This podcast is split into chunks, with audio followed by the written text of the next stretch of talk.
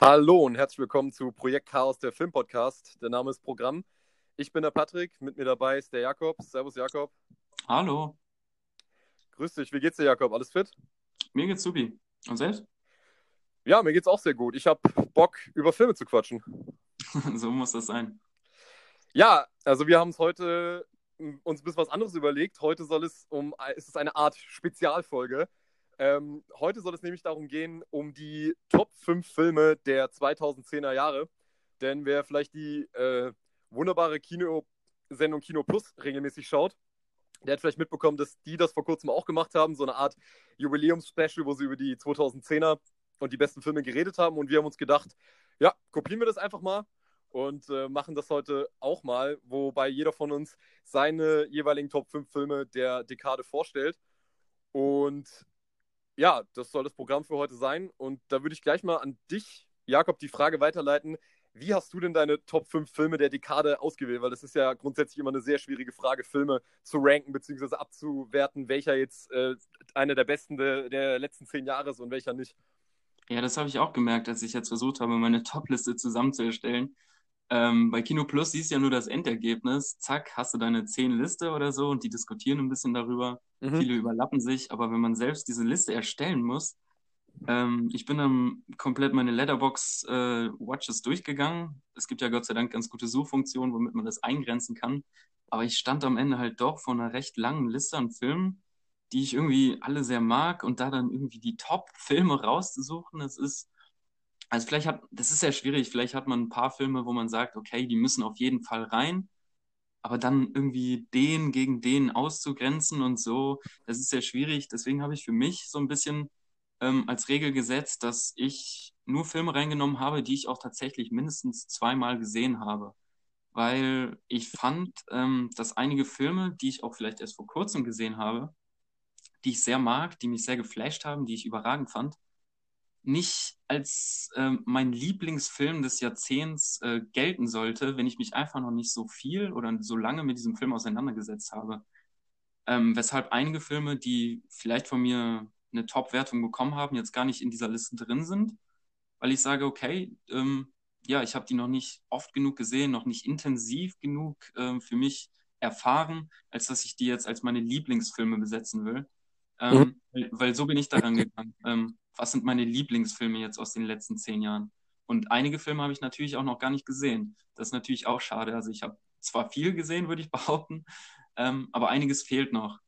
Ähm, des, deswegen, also ich habe auf jeden Fall nur Filme drin, die ich mindestens zweimal gesehen habe. Und ähm, genau, das wollte ich auf jeden Fall äh, im Vorhinein klären, dass vielleicht andere Filme, hey, wo ist der denn oder so? Ja, kann sein, dass ihr den gerne drin hättet, aber äh, ich habe nur Filme genommen, die ich zweimal gesehen habe. Und ähm, wie sieht das bei dir aus? Bist du auch ähnlich rangegangen oder hast du sowieso jeden Film, den du magst, schon tausendmal gesehen? Ja, das trifft wahrscheinlich ganz gut. Also ich habe also Filme, die ich wirklich äh, sozusagen in meiner Topliste drin haben würde, das sind meistens auch Filme, die habe ich wirklich bestimmt schon vier, fünf, sechs Mal gesehen. Weil das ist tatsächlich auch so eine Marotte bei mir, wenn mir ein Film sehr, sehr, sehr, sehr gut gefallen hat, dann oder wenn ich ihn liebe, dann gucke ich ihn sehr, sehr oft und sehr, sehr gerne mehrfach, weil ich halt immer sage, die besten Filme, die werden, die, die werden immer besser, desto öfter so die siehst, die siehst und somit bewahren die sich ja eigentlich auch für mich zumindest den Platz in der Topliste, weil es kommt ja auch häufig vor, dass man den Film, wie du das ja gerade gesagt hast, man guckt den Film das erste Mal, ist komplett geflasht und dann guckt man ihn sich halt nach einer gewissen Zeit nochmal an und dann ist man irgendwann so relativ ernüchtert. Also ich habe da ein relativ gutes Beispiel, warum ich jetzt auch nur Filme reingenommen habe, die ich schon sehr oft gesehen habe. Ähm, da wär, weil ich den vor kurzem nochmal gesehen habe, nämlich Whiplash. Mhm. Den habe ich nämlich, als ich den das erste Mal gesehen habe, war ich wirklich so, wow, was ist das für ein Film? Also das ist ja wirklich so ein Film, der, der ist wirklich darauf angelegt, dich beim ersten Mal so komplett mit seiner, ja, mit seiner reißerischen Atmosphäre richtig so mitzureißen und du bist halt, hältst dich praktisch zwei Stunden nur so an deinem Sessel fest und wirst komplett weggeblasen, aber der verliert zum Beispiel durch mehrere Watches zumindest in meinen Augen ziemlich viel an Schlagkraft und deswegen ist er zum Beispiel halt meilenweit aus den, ähm, aus der, aus den Kandidaten rausgeflogen, die in diese Top 5 hätten reinkommen können. Ähm, und ich hatte meine Top 5 auch relativ schnell zusammen, weil ich äh, ja schon so eine eigene Top-Liste schon mal erstellt habe und relativ schnell wusste, okay, gut, das sind wirklich für mich die besten Filme, weil ich jetzt nicht auch unbedingt nur danach gegangen bin, ob ich die Filme wirklich, ob die mich persönlich so unbedingt ganz abgeholt haben, sondern es ging auch wirklich darum, sehe ich die wirklich auch auf eine gewisse Art und Weise sozusagen objektiv als welche der besten an? Ähm, ich hatte nämlich ähm, ein bisschen das Gefühl, dass wenn ich ähm, jetzt nur nach dem gehe, was ich am liebsten gucke oder was ich am öftesten gucke, dass dann einige Filme, ähm, die man vielleicht gar nicht oft oder mehrmals sehen will, da ein bisschen auf der Stecke, Strecke bleiben, weil mhm. die vielleicht belastende Themen haben oder so. Ähm, da musste man halt irgendwie so ein bisschen die Balance finden, dass man da.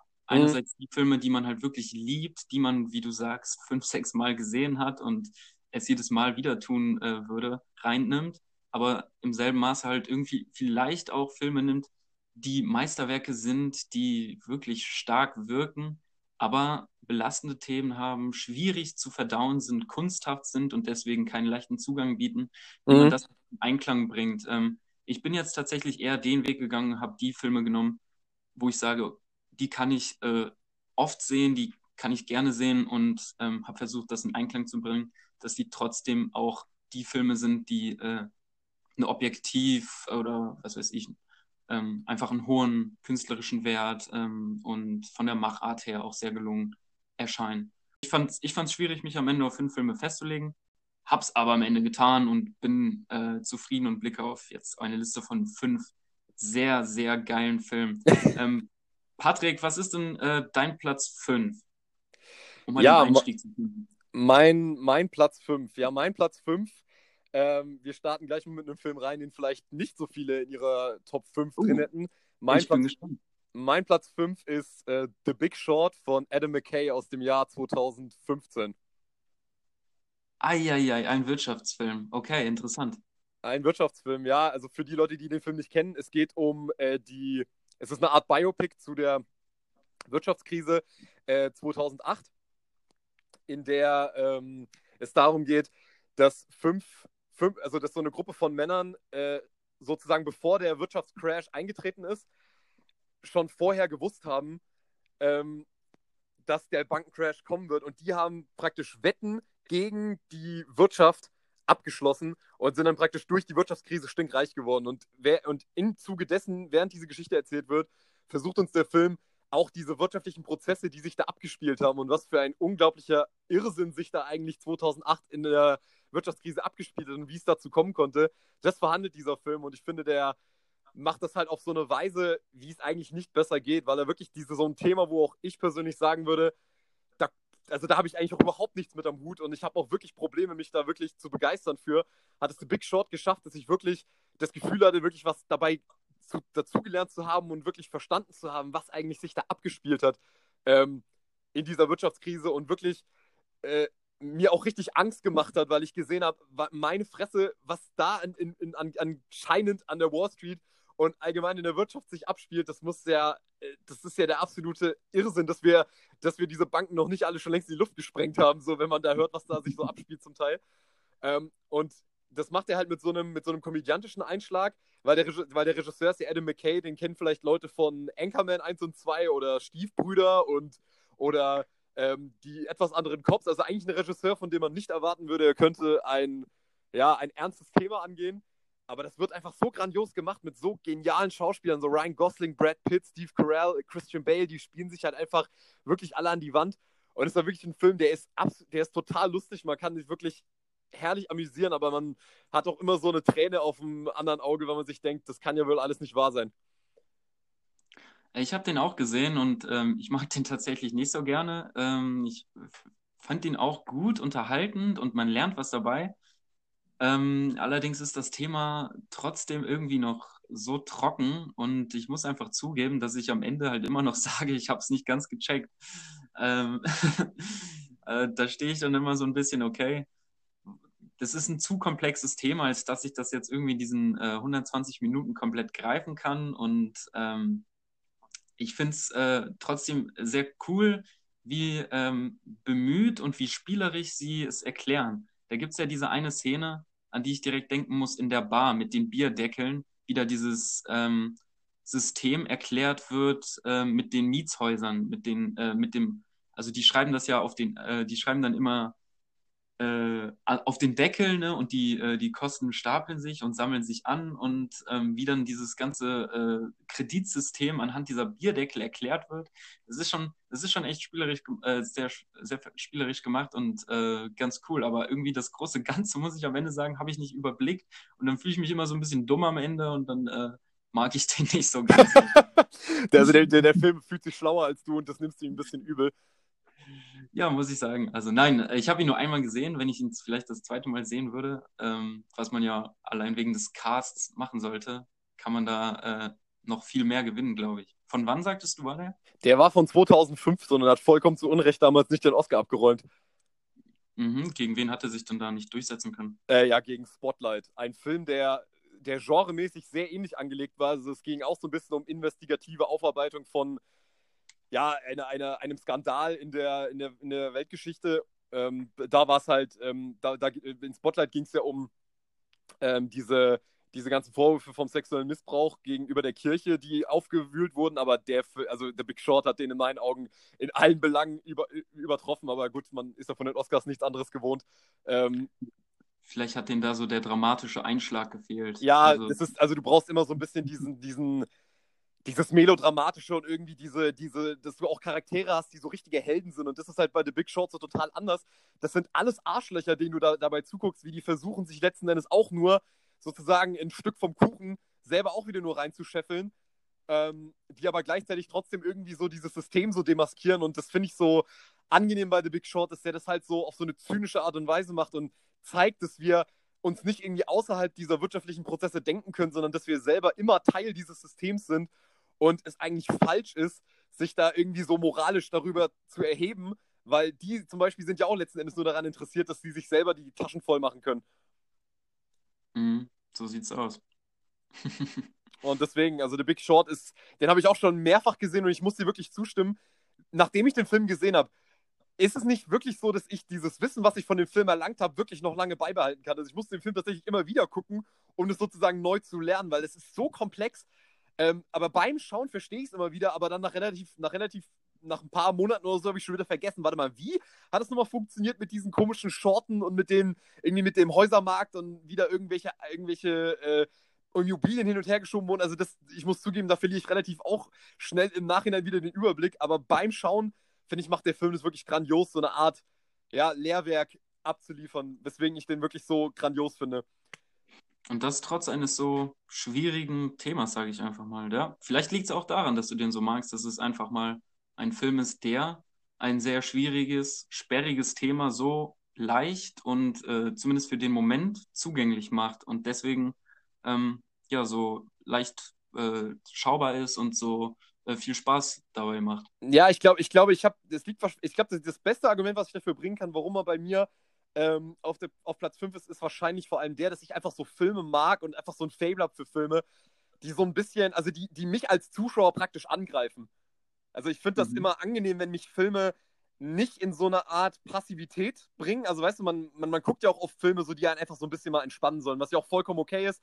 Ähm, jeder guckt sich auch gerne mal eine entspannte Romcom an, das ist ja vollkommen legitim. Nur ich, wenn ich sagen würde, welche Filme mir persönlich als welche der besten gelten. Das sind immer für mich die Filme, die mich als Zuschauer richtig so in die Mangel nehmen. Die sagen so, ha, du Zuschauer, du denkst, du kannst dich jetzt hier praktisch auf deiner faulen Haut ausruhen. Wir in The Big Short sagen dir, du willst dich eigentlich immer nur ausruhen, du hast keinen Bock, um die Welt nachzudenken. Wir zeigen dir, warum du über die Welt nachdenken solltest.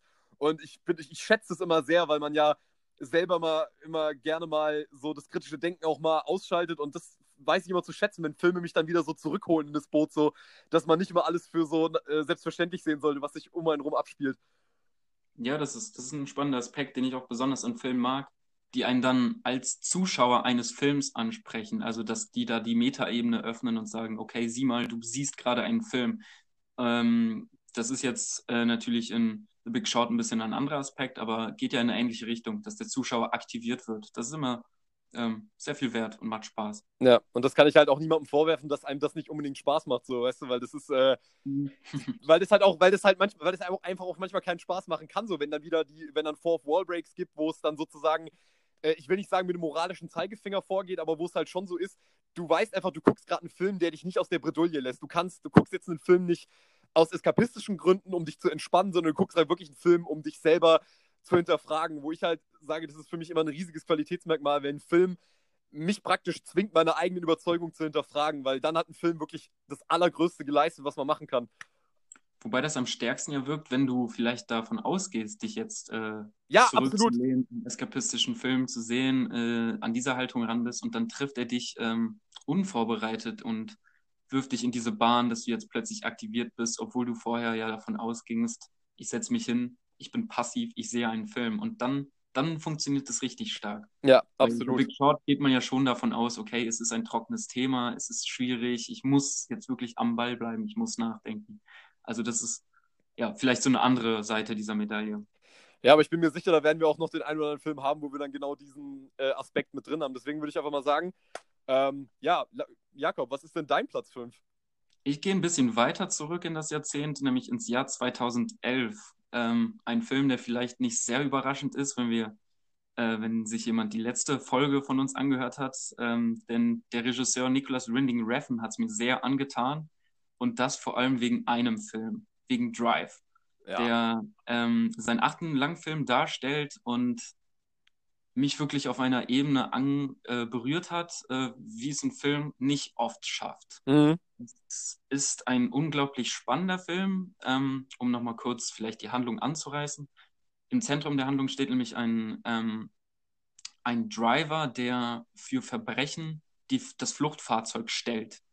Er möchte aber nicht in Kontakt mit den Verbrechen selbst gebracht werden, sondern er ist wirklich nur für die Flucht da äh, zuständig das heißt, er wird gemietet, er muss am Punkt, äh, Zeitpunkt A äh, vorhanden sein, holt die Verbrecher, die irgendwelche Coups äh, durchziehen, ab und fährt sie äh, nach Punkt B. Ähm, und äh, genau in so eine Situation wird man mit diesem Film reingeworfen, nachdem man ähm, aus der Vogelperspektive über ein neonbeleuchtetes LA schwebt und äh, sich langsam nähert in diese Stadt wo man dann diesen Driver im Zentrum sieht und eine Verfolgungsjagd, äh, also wirklich in diese Verfolgungsjagd hineingeworfen wird. Und der Film ist unheimlich spannend.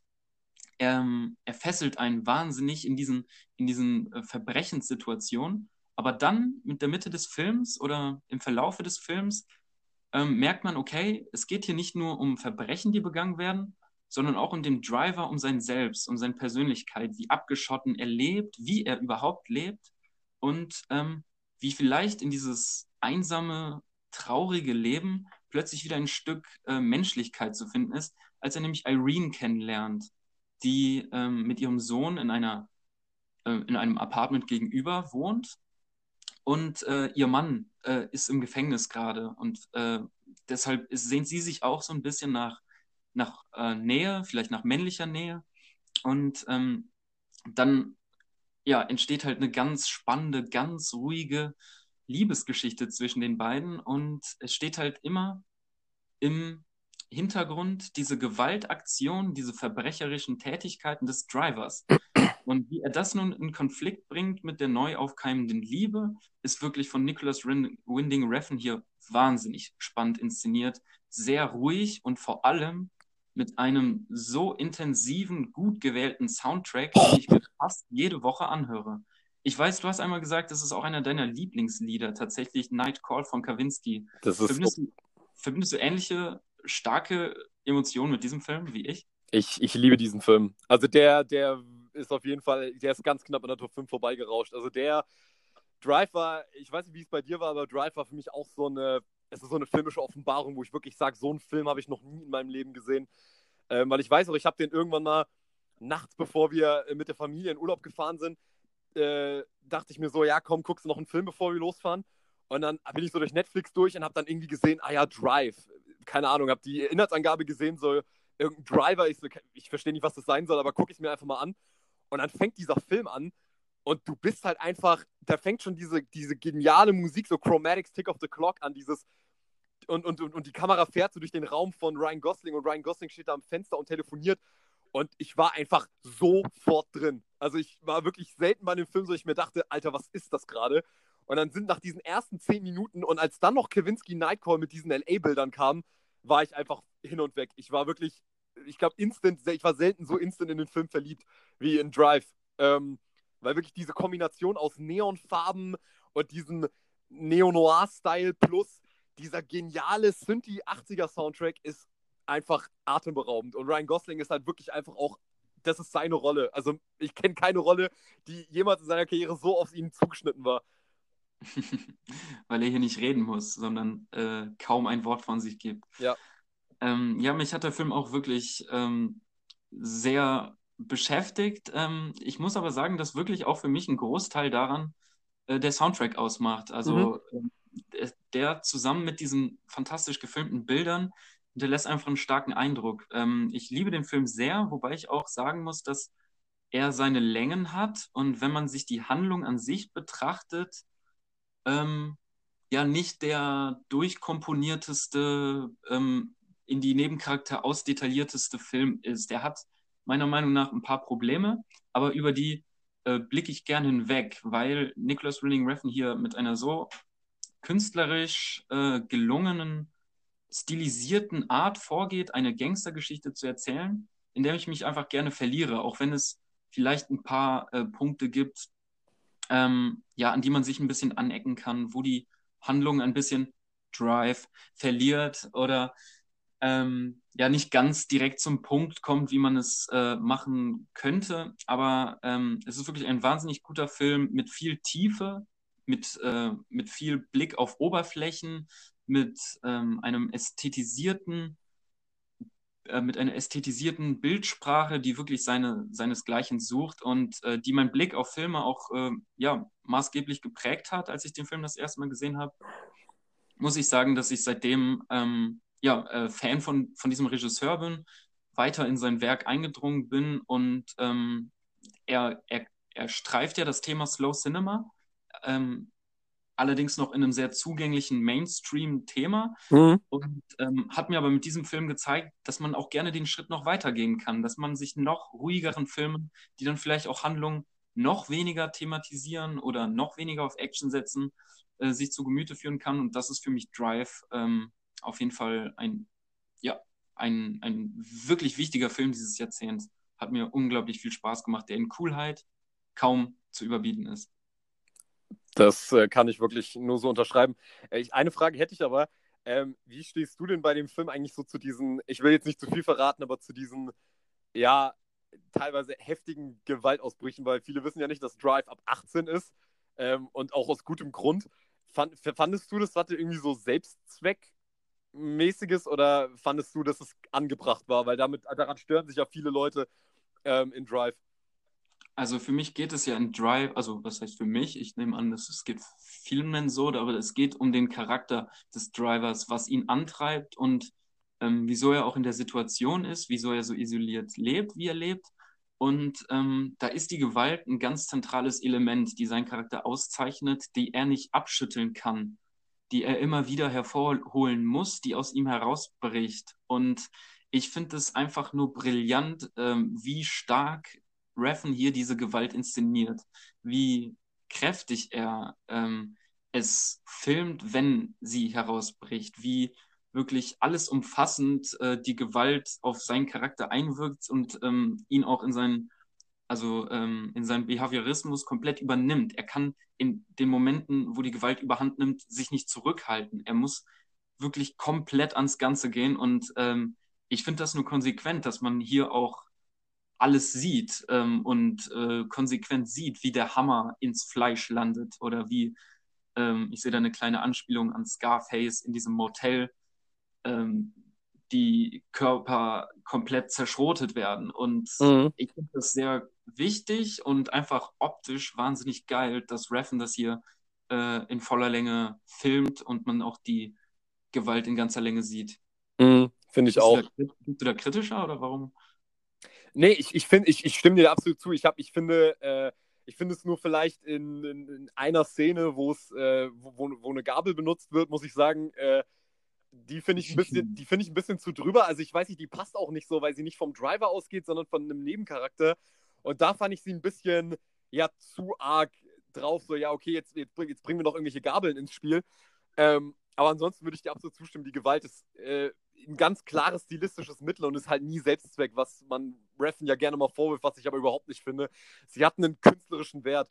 Und ich muss halt auch sagen, ich was ich so angenehm fand, irgendwie bei Drive immer war, so einen, also so einen, so einen richtigen Heldencharakter zu sehen. Also ich meine, wir leben ja in Zeiten, wo Helden immer mit Superhelden gleichgesetzt werden. Aber ich war irgendwie so angenehm überrascht, dass das so ein Held ist, der nicht irgendwie alles ironisiert, was er macht oder so, sondern hier geht es ja wirklich um jemanden, der nimmt die Taten, die er, die, er, die er vollbringt und die Sachen, die er macht, die nimmt er total ernst. Dieser Charakter ist total ernst und nimmt sich auch selber ernst und das war einfach mal so erfrischend, endlich mal sowas wieder zu sehen in diesen ganzen postironischen Superheldenfilmen von heute, wo jeder Superheld die ganze Welt rettet und nebenbei noch einen coolen Joke bringt äh, über, sein, über, sein, über sein Outfit oder so. Weiß nicht, fandest du das, wie, wie findest du das bei Drive? Weil ich fand das wirklich ein sehr auffälliges Merkmal, dass der Held wirklich auch mal hier Held sein darf. Ähm, ich finde, es ist trotzdem kein klassischer Held in dem Sinne, weil er zwar aktiv ist, aber er ist ja trotzdem irgendwie von einer Passivität, zumindest von einer sozialen Passivität geprägt. Ja. Er, er spricht ja alleine kaum irgendwie welche Sätze, er öffnet sich nicht, er, er zeigt zwar seine Zuneigung für äh, The Maiden, äh, hier die, für die Jungfrau in Nöten, mhm. ne? die ja quasi, kann man ja so bezeichnen, ne? Also ja. das ist der Love Interest von ihr, ja. von ihm. Ähm, aber er, er driftet nicht, er driftet nicht ins klassische äh, Heldenschema ab, was ich auch sehr angenehm finde. Also das, ja das ist schon ein ganz spezieller äh, Charakter, der hier gezeichnet wird. Und ja. ähm, wir, wir, könnten noch, noch viel detaillierter einen eigenen Podcast quasi ja, zu jedem der heute vorgestellten Filme machen.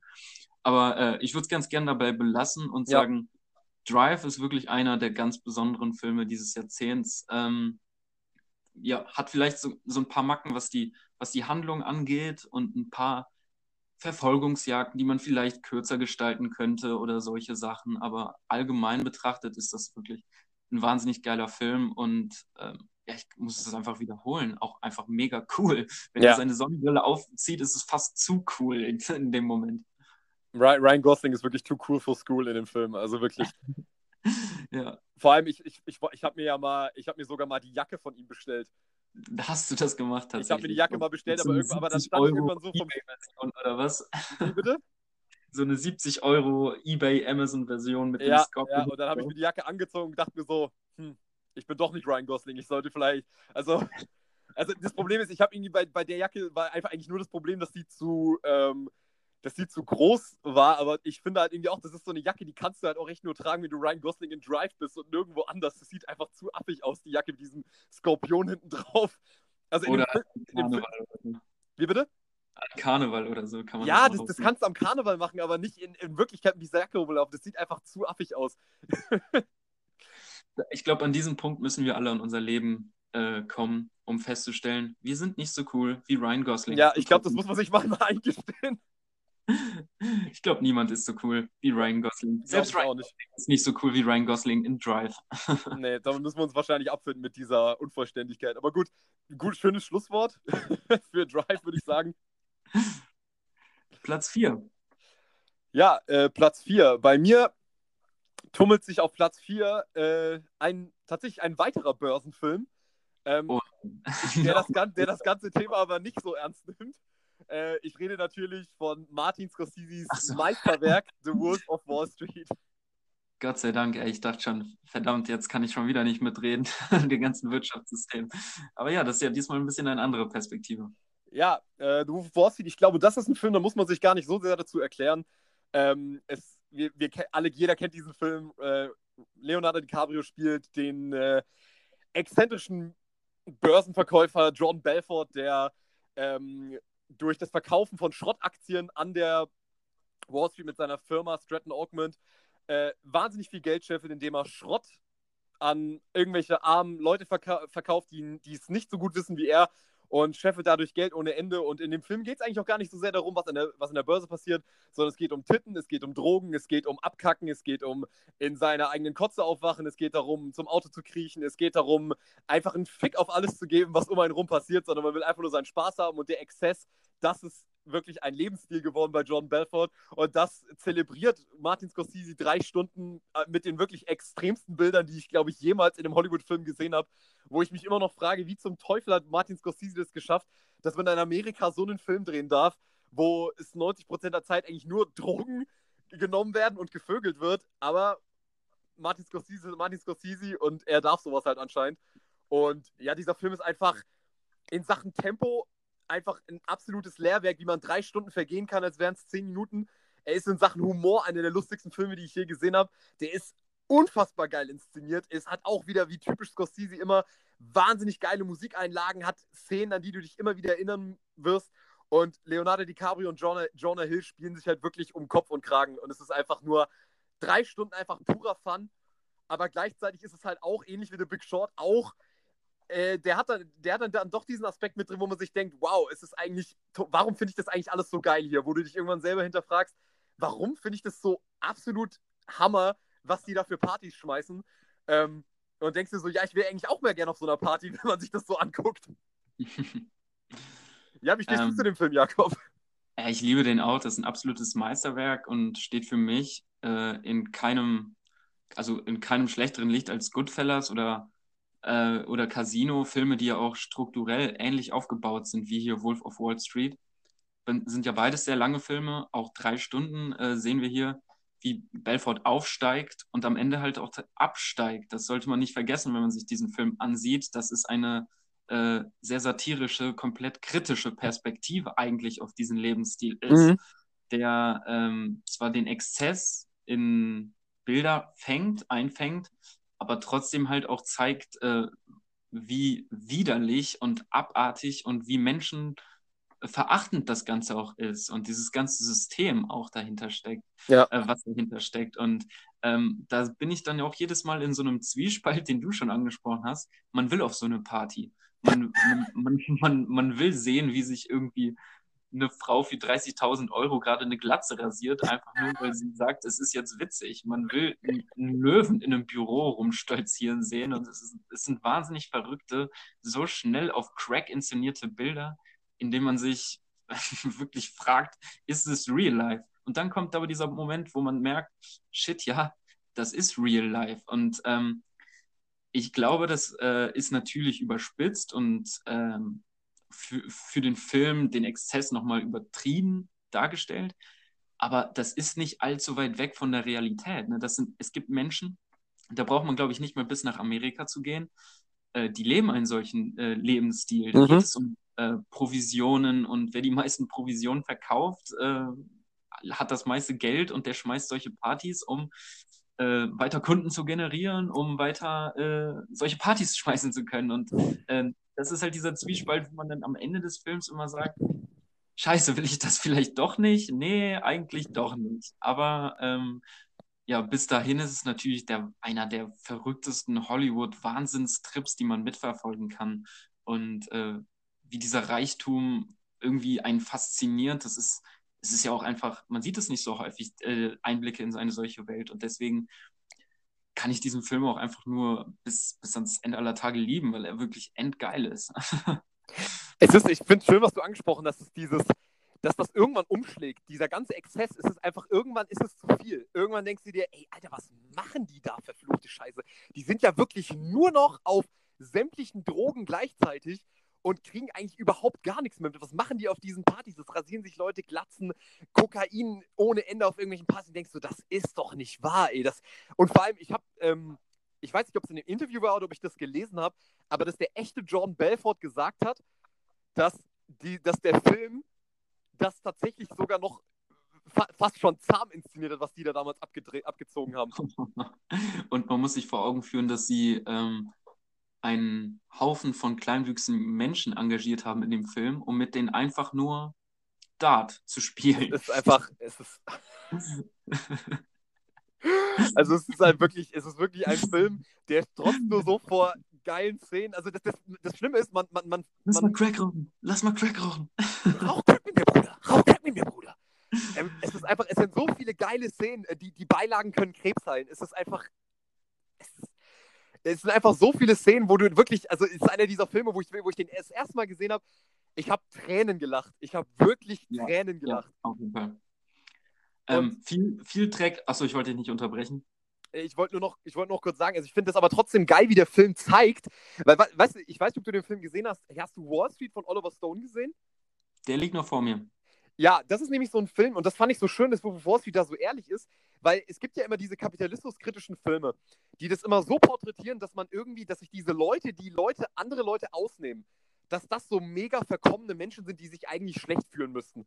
Aber ich finde es schön, dass Wall Street zeigt, dass dieses System so aufgebaut ist, dass die Leute, die den Reichtum haben, die müssen sich wirklich wegen überhaupt nichts Sorgen machen. Genauso ist es, wie das in Wall Street gezeigt wird. Die haben überhaupt keine Sorgen. Die genießen das richtig, dieses Geld auszugeben und Leute abzuziehen. Das, also ich finde es immer so angenehm, dass der Film, dass Leonardo DiCaprios Figur eigentlich keine richtige Läuterung erfährt. Er, er stürzt zwar ab, aber am Ende des Tages sagt er ja selber so, ja, das Gefängnis war für mich eigentlich auch nur, ja, so, so auf einer Arschbacke abgesessen und danach gibt er ja trotzdem Seminare. Also er ist ja trotzdem dann immer noch Coach, um Leute aufzu auszubilden, die genau dasselbe erreichen wollen wie er. Er ist ja am Ende trotzdem eine Galionsfigur. Genau, es bleiben Arschlöcher ja. durch und durch, die wir hier drei Stunden lang verfolgen, die wir feiern, die wir mögen. Und es sind einfach die widerlichsten Menschen, äh, die im Finanzsystem irgendwie zu, etwas zu sagen haben. Das, ja. Du wolltest was sagen. Entschuldige bitte. Ähm, ich weiß jetzt, glaube ich, gar nicht mehr genau was. Von daher. Ähm, ja, weiß ich gerade nicht mehr. Scheint nicht so wichtig gewesen zu sein. Okay, dann, äh, falls du nichts mehr zu Wars zu sagen hast, außer dass der Film einfach affengeil ist und man ihn unbedingt gesehen haben sollte, am besten fünf, sechs Mal, weil den kann man wirklich immer wieder gucken. Ähm, ich habe den sogar mal, ich habe den sogar mal zwei Tage hintereinander geschaut, weil ich habe den das erste Mal alleine gesehen. Und dann habe ich, den fand ich dann so geil, dass ich zu meinem Vater gesagt habe, Papa, ich muss dir den Film zeigen. Und dann haben wir den zusammen geschaut und wir haben auch wieder nur drei Stunden, es war drei Stunden ein Fest. Ja, boah, ich zwei Tage hintereinander, dann ist das, das ist doch vielleicht eine Overdoses-Party. Ja, wenn du ihn das erste Mal gesehen hast, bist du einfach zu sehr weggeflasht, als dass du ihn nicht nochmal gleich sehen wollen würdest. Mhm. War zumindest bei mir so. Aber gut, Jakob, ähm, das war jetzt mein Platz 4. Was, was schlummert denn bei dir auf Platz 4 rum? Ähm, ja, ich war halt auch im Überlegen, nehme ich, nehm ich Wolf of Wall Street rein, ähm, weil er bei mir auf jeden Fall auch wirklich in den Top-Filmen drin ist. Aber ich dachte mir schon, was du den nimmst und dass wir ein bisschen darüber quatschen werden. Und deswegen habe ich einen Film, der mir äh, selben Stellenwert hat, äh, oder zumindest einen ähnlichen Stellenwert, äh, von demselben Regisseur, allerdings äh, noch ein bisschen früher, nämlich Shutter Island von äh, Martin uh. Scorsese. Von 2010 habe ich reingenommen. Uh. In, dem, in, dem, Film verfolgen wir ähm, einen Detektiv, der auf eine Insel geht, wo eine Psychiatrie-Gefängnisanstalt äh, ist.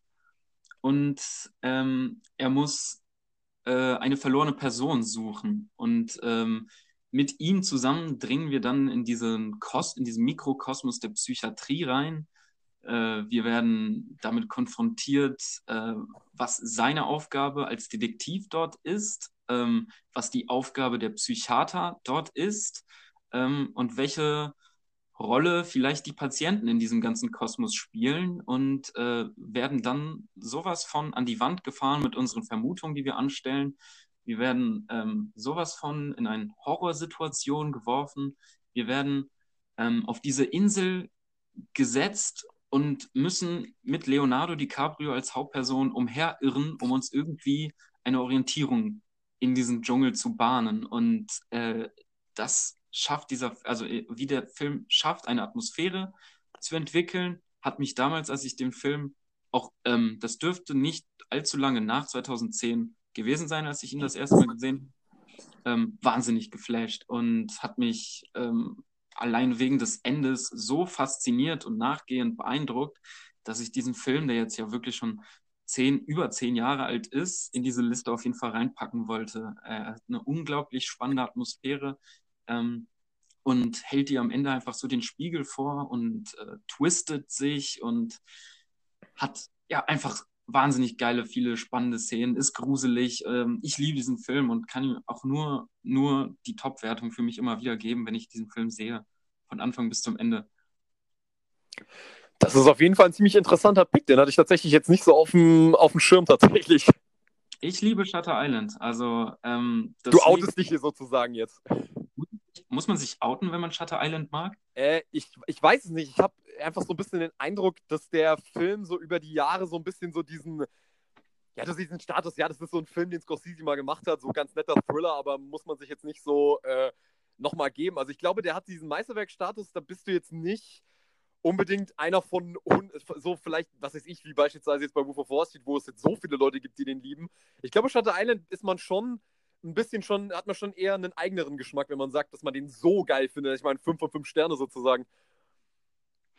Ähm, ja, ähm, ich finde, er hat eine einfach so eigene Atmosphäre und so eine Abgeschiedenheit, wenn man zusammen äh, mit dem Detektiven auf diese Insel fährt oder Federal US Marshal, ähm, mhm. wie er es in diesem Film wiederholt zu sagen, dass er ein solcher ist. Ähm, wie man mit ihm zusammen so ein bisschen Bioshock-mäßig auf diese einsame Insel fährt, mhm. Sie zuerst aus der Ferne betrachtet und man weiß schon, bedrohliche Musik legt sich auf die, auf die Bildfläche. Äh, man weiß, okay, das wird, ein, das wird eine spannende Reise, die hier, äh, die hier vor sich geht. Und ähm, wie er dann erst die Clues versucht zu sammeln, zu setzen, äh, dabei aber immer wieder an seine Grenzen stößt, auch an seine, also zunächst mentalen, aber dann auch physischen Grenzen, ist für mich wahnsinnig spannend zu beobachten, wo dann irgendwann ähm, kommt ja, kommt ja so, kommt ja ein äh, sehr großer Twist, aber der bahnt sich, der bahnt sich ja ganz langsam schon an. Und es ist ein Film, den man, ähm, äh, also ich habe ihn mehrmals auf jeden Fall gesehen, jetzt, ich weiß nicht, so wie du, wahrscheinlich schon wieder achtmal oder so. Nein, nein, nein, nein. Shutter Island habe ich tatsächlich schon bestimmt seit zwei, drei Jahren nicht mehr gesehen. Okay, ähm, sollte man nochmal machen, weil äh, wenn man das Ende kennt, ist es wirklich so, man will es nochmal sehen, um zu verfolgen, ob äh, die Clues, die gesetzt werden, ob die sinnig sind. Und ähm, ich finde, sie sind wahnsinnig sinnig gesetzt, weil wir äh, Leonardo, Leonardo DiCaprio regelmäßig in Flashbacks dabei beobachten, wie er seine Vergangenheit, die ähm, für das Ende wirklich wichtig ist, äh, nacherlebt. Und das sind ähm, kreative Szenen, das sind kitschige Szenen, muss ich ganz klar dazu sagen. Das sind Szenen, die sind äh, von Max Richter Daylight of the Nature unterlegt, also ein Musikstück, das. Ähm, Nature of Daylight, glaube ich, ist es doch, oder? Oder On the Nature of Daylight? Äh, ich dachte, es hieß Daylight of the Nature, also Tageslicht nee, on, der Natur. On, on, the, on, the Daylight of Nature, glaube ich. Aber ist ja egal, es war jetzt mhm, Klugschiss. Genau. Entschuldige. Ähm, das ist halt so eine äh, sehr traurige, melancholische, sich wiederholende Melodie in Geigentönen. Also, tut mir leid, aber wenn ein Film dieses Stück verwendet, wie es später auch Denis Villeneuve in Arrival macht, dann, äh, dann da bin ich hooked. Und ja. das hat, das hat äh, hier Scorsese für sich schon erkannt haben bestimmt schon Regisseure vorher, vorher gemacht.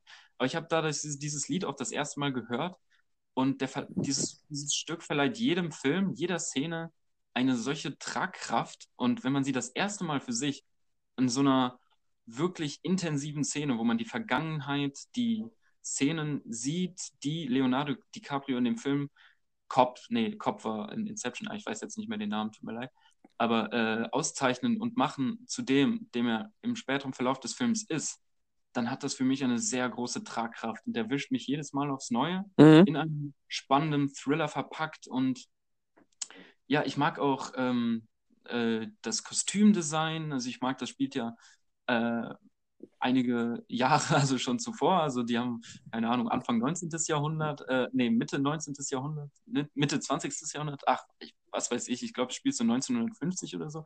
Aber äh, die, ganze, die ganze Optik, ähm, äh, die Kostümdesigns, also wie gesagt, es sieht auch einfach wirklich spannend aus und ich gehe gerne wieder immer jedes Mal mit dem, mit dem Boot auf diese Insel und versuche herauszufinden, wo die Patientin ist und was mit dir passiert ist.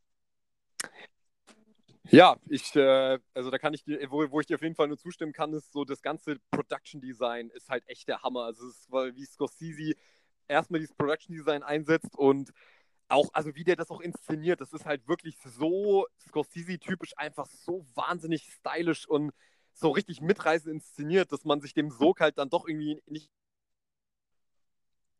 mhm. und bis zum Ende fasziniert ist und am Ende nochmal wirklich die Beine unterm Boden weggezogen bekommt, dass man nicht mehr auf der Insel steht, sondern im freien Fall vom, Balk äh, vom Leuchtturm in ein Meer rauscht, in dem man sich nicht mehr wieder äh, zurechtfinden kann. Ich, liebe ja diesen Anfangsshot, wenn sie auch mit dem Schiff auf, das, auf diese Insel zufahren und dann diese dröhnenden Basstöne kommen und du nur diese Insel sozusagen im Frame hast und ich mir denke, wow, das ist schon, das ist schon ein richtig großes Kino. Also das hätte ich auch, den hätte ich auch gerne mal im Kino gesehen. Mhm. Kann man nur hoffen, dass er vielleicht auch bald in die Wiederaufführung ja. aufgenommen wird. Ja, absolut.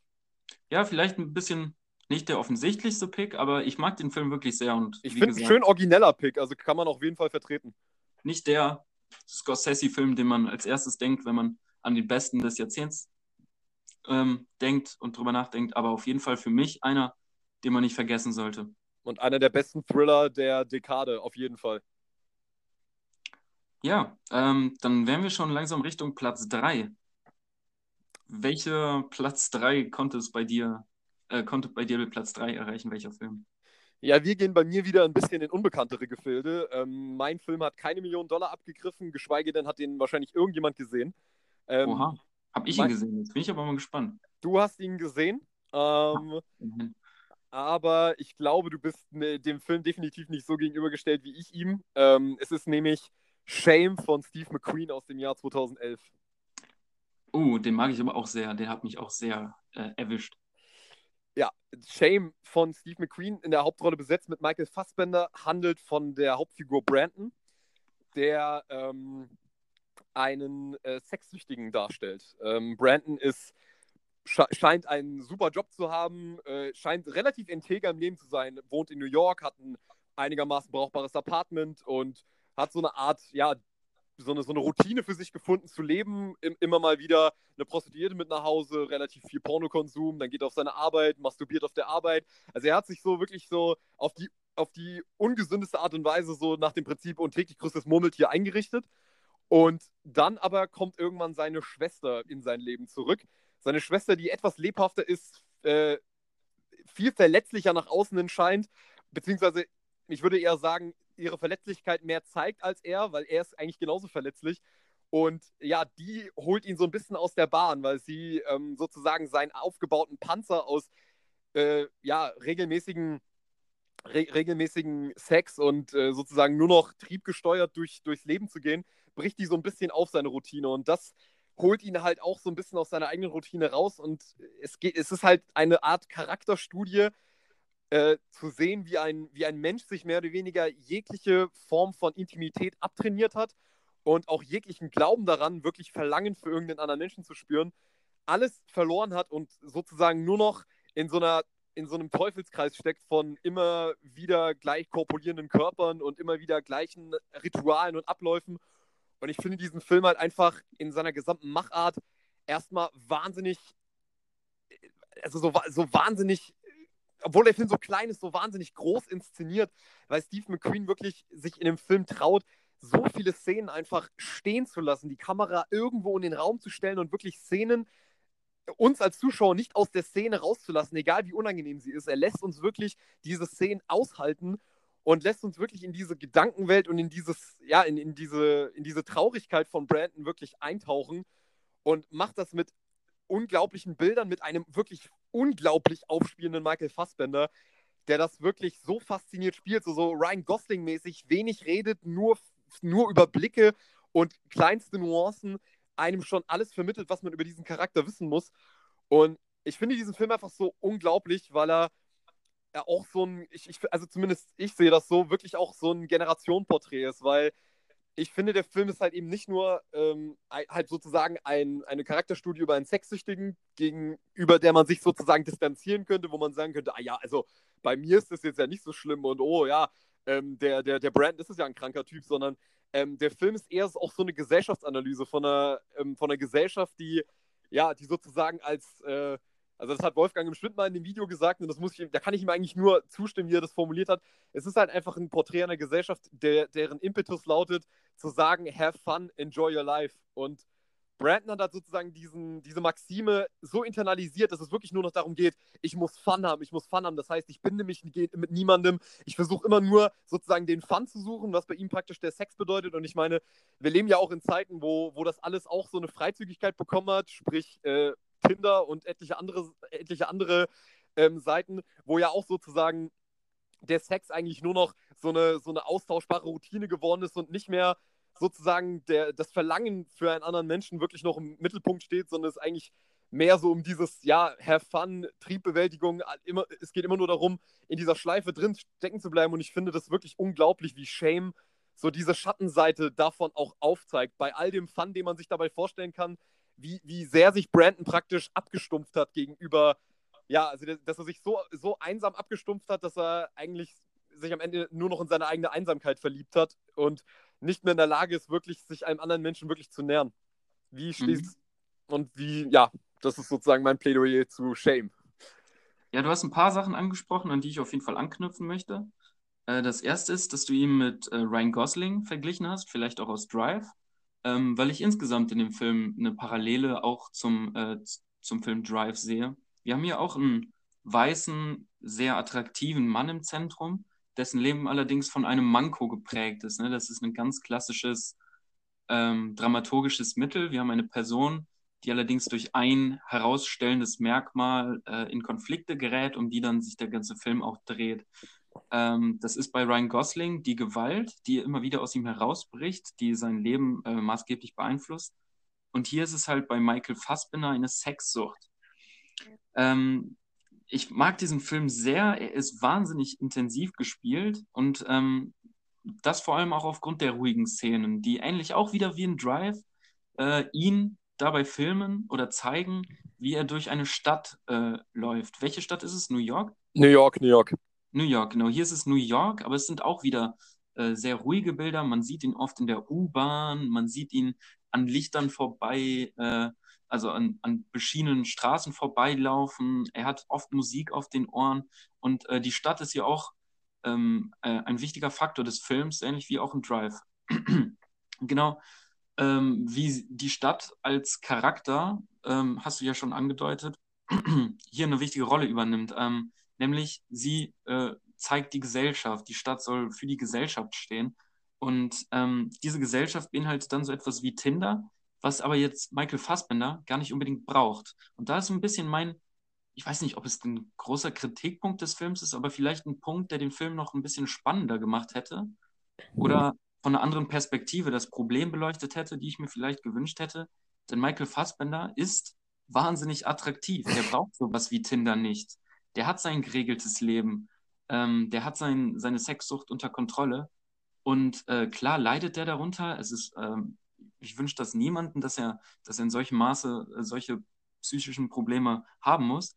Aber immerhin hat, äh, äh, hat Michael Fassbender in diesem Film die Möglichkeit, äh, der Ventile. Also er kann, er muss nur in der U-Bahn seinem Gegenüber irgendwie zulächeln und sie schmeißt ihm mehr oder weniger sein Höschen zu.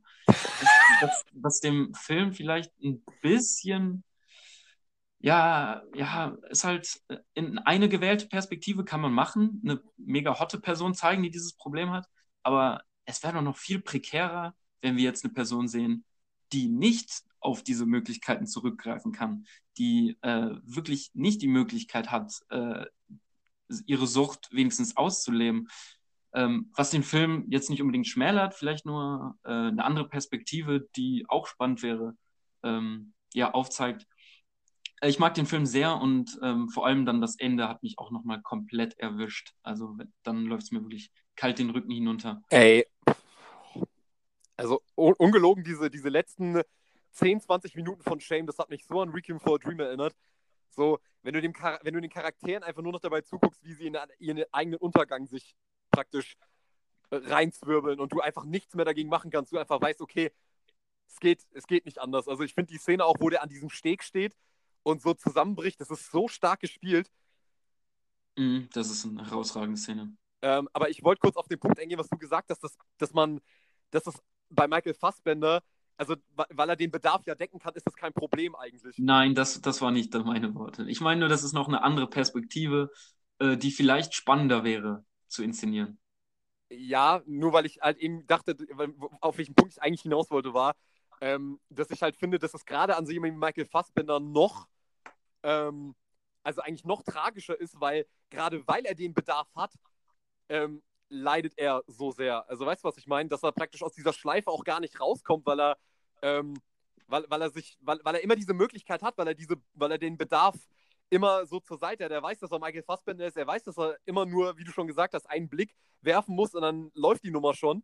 Und ich finde, da wird, das, da wird die Tragik eigentlich noch viel größer, weil du ja eigentlich jemanden hast, der eigentlich da raus muss aus diesem Teufelskreis, aber aufgrund praktisch seiner, seiner, seiner Oberfläche, die er sich aufgebaut hat, ähm, da gar nicht so richtig rauskommen kann, weil er, weil er sich denkt, ah ja, gut, warum nicht, ah ja, gut, warum nicht, aber dass, dass das wahrscheinlich noch tragischer ist, an jemandem zu zeigen, der, der, wo, man, wo man halt eben sagen würde, der hat eigentlich keine Probleme sozusagen, aber diese Probleme sind dann trotzdem da. Also das ist zumindest, warum ich den Film so schätze und Michael Fassbender dann doch als Idealbesetzung sehe, weil ich weiß es nicht unbedingt, weil dann, weil dann würde man wahrscheinlich das Problem zu sehr dann wieder auf das Aussehen der Person reduzieren. Weißt du, was ich meine? Mhm, und äh, ja, ich weiß auch nicht, ob das wirklich der, der Schlüssel ist, da äh, die Problemlagen von verschiedenen Menschen zu vergleichen und sagen, äh, wer Sexsucht hat und gut aussieht, hat ein größeres oder schlechteres Problem.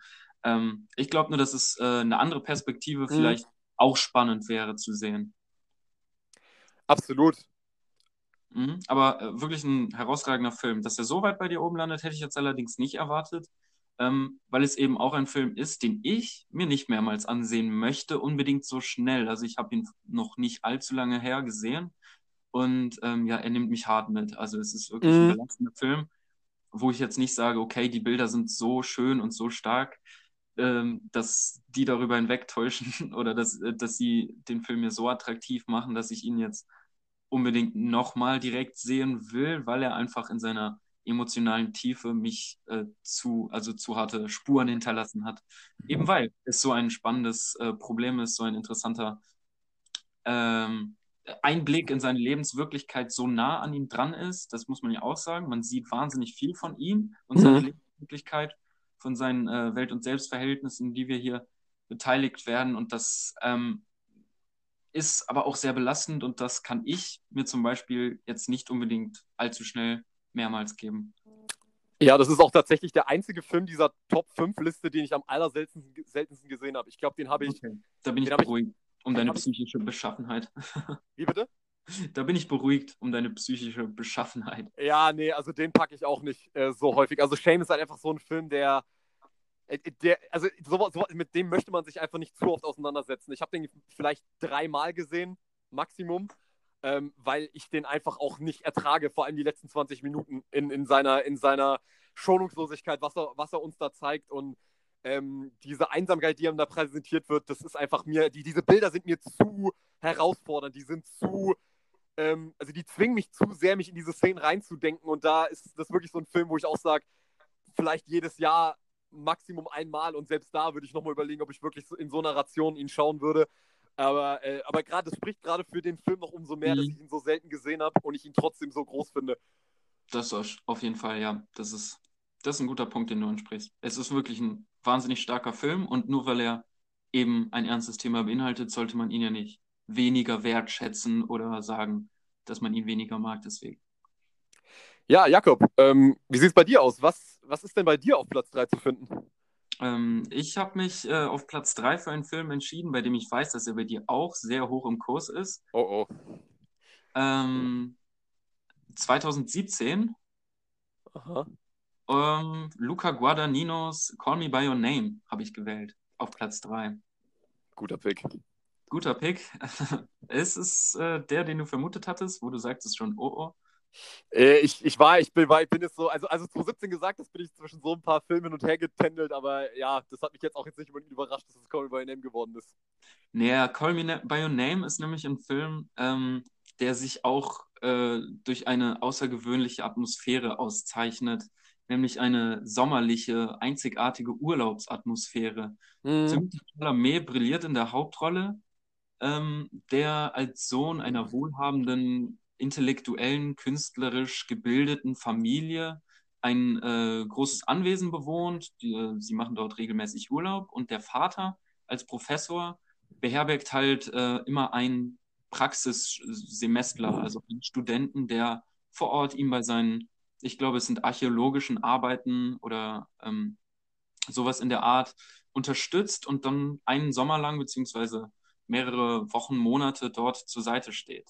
Timothy Chalamet ähm, betrachtet also diesen neuen Army Hammer, äh, also diesen neuen äh, Praxissemestler, der in diesen paar Wochen bei ihm zu Gast ist, als Gastbruder und er betrachtet ihn und äh, man spürt direkt, dass da Interesse ist. Man, man merkt als Zuschauer auch, was das für eine coole Person ist. Er connectet direkt mit allen, ist sehr freundlich und als Amerikaner ist es vielleicht ungewöhnlich, wie gut er sich direkt integrieren kann in diese europäisch freizügige, freizügige ähm, ja, kleine Gesellschaft, die da auf dem Land, äh, in diesen malerischen, äh, Umgebung einfinden, also wie, er, wie schnell er sich dort einfinden kann. Und man findet ihn cool, doch äh, es entsteht natürlich mehr. Er findet ihn nicht nur cool, sondern er findet ihn anziehend und ähm, nach einigen spannenden und äh, knisternden Annäherungsversuchen äh, platzt der Knoten und äh, sie schaffen oder äh, sie, sie erzeugen eine Liebesbeziehung, äh, die sich über die Zeit, in der er noch zu Besuch ist, erstreckt. Und das zu verfolgen ist ein Wahnsinnstrip. Es ist eine unglaublich starke Atmosphäre. Man, man fühlt sich sowas von in diese Landschaft da hineingezogen, in diese sommerlichen, äh, wohligen äh, Tage. Man, man möchte sich da einfach auf die Wiese legen, in den Pfirsich reinbeißen und ein Buch lesen. Und ähm, ich weiß nicht, also was der für einen Eindruck für mich hinterlassen hat, wie, wie zaghaft man da in die Charaktere, äh, an die Charaktere herangeführt wird und doch was man für eine intensive Bindung mit, mit der Zeit man an sie entwickelt und ähm, wie es sich aber immer steigert, wie man äh, erlebt, wie sie sich nähern, wie sie als feste, wie sie als festes Paar eine so unglaublich starke Bindung aufbauen, die man ähm, so nur im Kino erleben kann. Und äh, der Film traut sich halt auch einfach zu sagen, was für große Gefühle diese diese beiden im Moment füreinander verspüren und das Ganze dann in so einem klimaktischen, äh, heftig äh, treffenden Ende ist der Grund, dass ich diesen Film nicht, also dass ich ihn nicht mehr loswerden konnte aus meinem Gedächtnis, dass er mich verfolgt, dass ich ihn auf Blu-ray in meinem Schrank äh, stehen habe und dass ich ihn mir immer wieder gerne ansehe, vor allem wenn ich äh, mich nach Sommer sehne. Du magst ihn auch sehr. Du hast auch den Roman gelesen, oder? Ich habe den Roman äh, nicht ganz gelesen. Oh. Ähm, aber nicht ganz. Noch nicht ganz, aber äh, das, das, lag auch tatsächlich daran, dass ich so interessiert war, ähm, weil in dem Roman geht ja die Geschichte weiter. In dem Roman geht die Geschichte ja weiter und äh, spielt 20 Jahre später. Und, Ach so, okay. Und, und, und ich war halt so heiß darauf, dieses Ende zu lesen, weil ich dachte mir, ja, okay, gut, der, ich kenne ja die Geschichte so, also ich kann mir die praktisch, die, den Hauptteil kann ich mir jetzt erstmal für später aufheben und habe dann erstmal das Ende gelesen. Und weil, weil, aus dem Ende soll ja jetzt der zweite Teil gemacht werden. Find Me. Ja, und alter Schwede, Alter, dieses letzte Kapitel hat mir so die Schuhe ausgezogen, ey. Ähm, wenn die sich nach 20 Jahren wieder treffen. Aber ich muss auch ich muss ja auch wirklich äh, zustimmen, dieser Film erstmal ist wirklich absolut grandios. Ich habe den damals im Kino gesehen und du kommst halt richtig beseelt da raus. Du denkst dir so, wow, warum erlebe ich das so selten im Kino, mal wirklich einen Film zu sehen, wo du dir denkst, ach, deswegen liebe ich Kino. Das, das ist wirklich so ein Film, der das nochmal richtig bei dir entfacht, dass du dir denkst, wow, also ich dachte, man hat irgendwie schon alle Liebesgeschichten im Kino gesehen, aber Call Me By Your Name schafft es irgendwie, diesen Urlaub in, dein, in, in deinen Raum reinzubekommen, wenn du dir noch auf Blu-ray anguckst. Du bist wirklich zwei Stunden bist du in Italien und riechst praktisch echt so diese, diese Atmosphäre, die sich da vor dir ausbreitet. Er macht einen halt wirklich nostalgisch für Erinnerungen, die man nie erlebt hatte. Das ist ohne Scheiß, du hast ja dieses Zitat ja auch auf Letterbox gehabt. Ich fand, das ist so passend, dieses This movie is like a memory of something you've never experienced, yet it feels so real. So, du, das ist wirklich eine Erinnerung, die du nie hattest. Und trotzdem hast du das Gefühl, ich habe es irgendwie miterlebt. Und das ist halt wirklich, so eine Leistung, das kann halt echt nur das Kino, wo ich wirklich sage, wow, das, so einen Film habe ich echt nicht erwartet, dass sowas geht. Und ich finde halt, das, ich finde, ich gibt keinen besseren Film, wenn es darum geht zu porträtieren, wie die erste große Liebe aussieht. Also ich finde, kein Film hat das besser eingefangen, weil man das vielleicht auch von sich, äh, wenn man das auch mal mit sich selber vielleicht abgleichen kann, wie das bei einem selbst war. So dies, wie, wie, wie, wie, wie, wie die das darstellen, wie Timothy Chalamet das spielt und so dieses, dieses ganze, dieses ganze Unbehagen, dieses Unsichere und so weiter, das ist alles so super krass eingefangen. Oder wie, wie oder, hat, oder war das nicht so ein Punkt, der dich so angesprochen hat? Ja, ich muss sagen, ähm, dass das halt vielleicht, ähm, ich weiß nicht, ein Kritikpunkt ist. Ähm, er zeigt halt alles, äh, wie es sein könnte, wenn es perfekt laufen würde. Mhm. Der Film ist äh, zu perfekt. Also äh, ja, das... Familie ist zu perfekt. Wir sehen seinen Vater, der im Robin Williams-Manier zu freundlich ist, er ist zu äh, gutmütig, er lässt alles, man kann zu gut mit ihm reden und äh, sie finden zu gut zueinander. Es ist wie die erste Liebe im Traum vielleicht sollten kann, äh, laufen kann, wie sie halt im Kino laufen kann.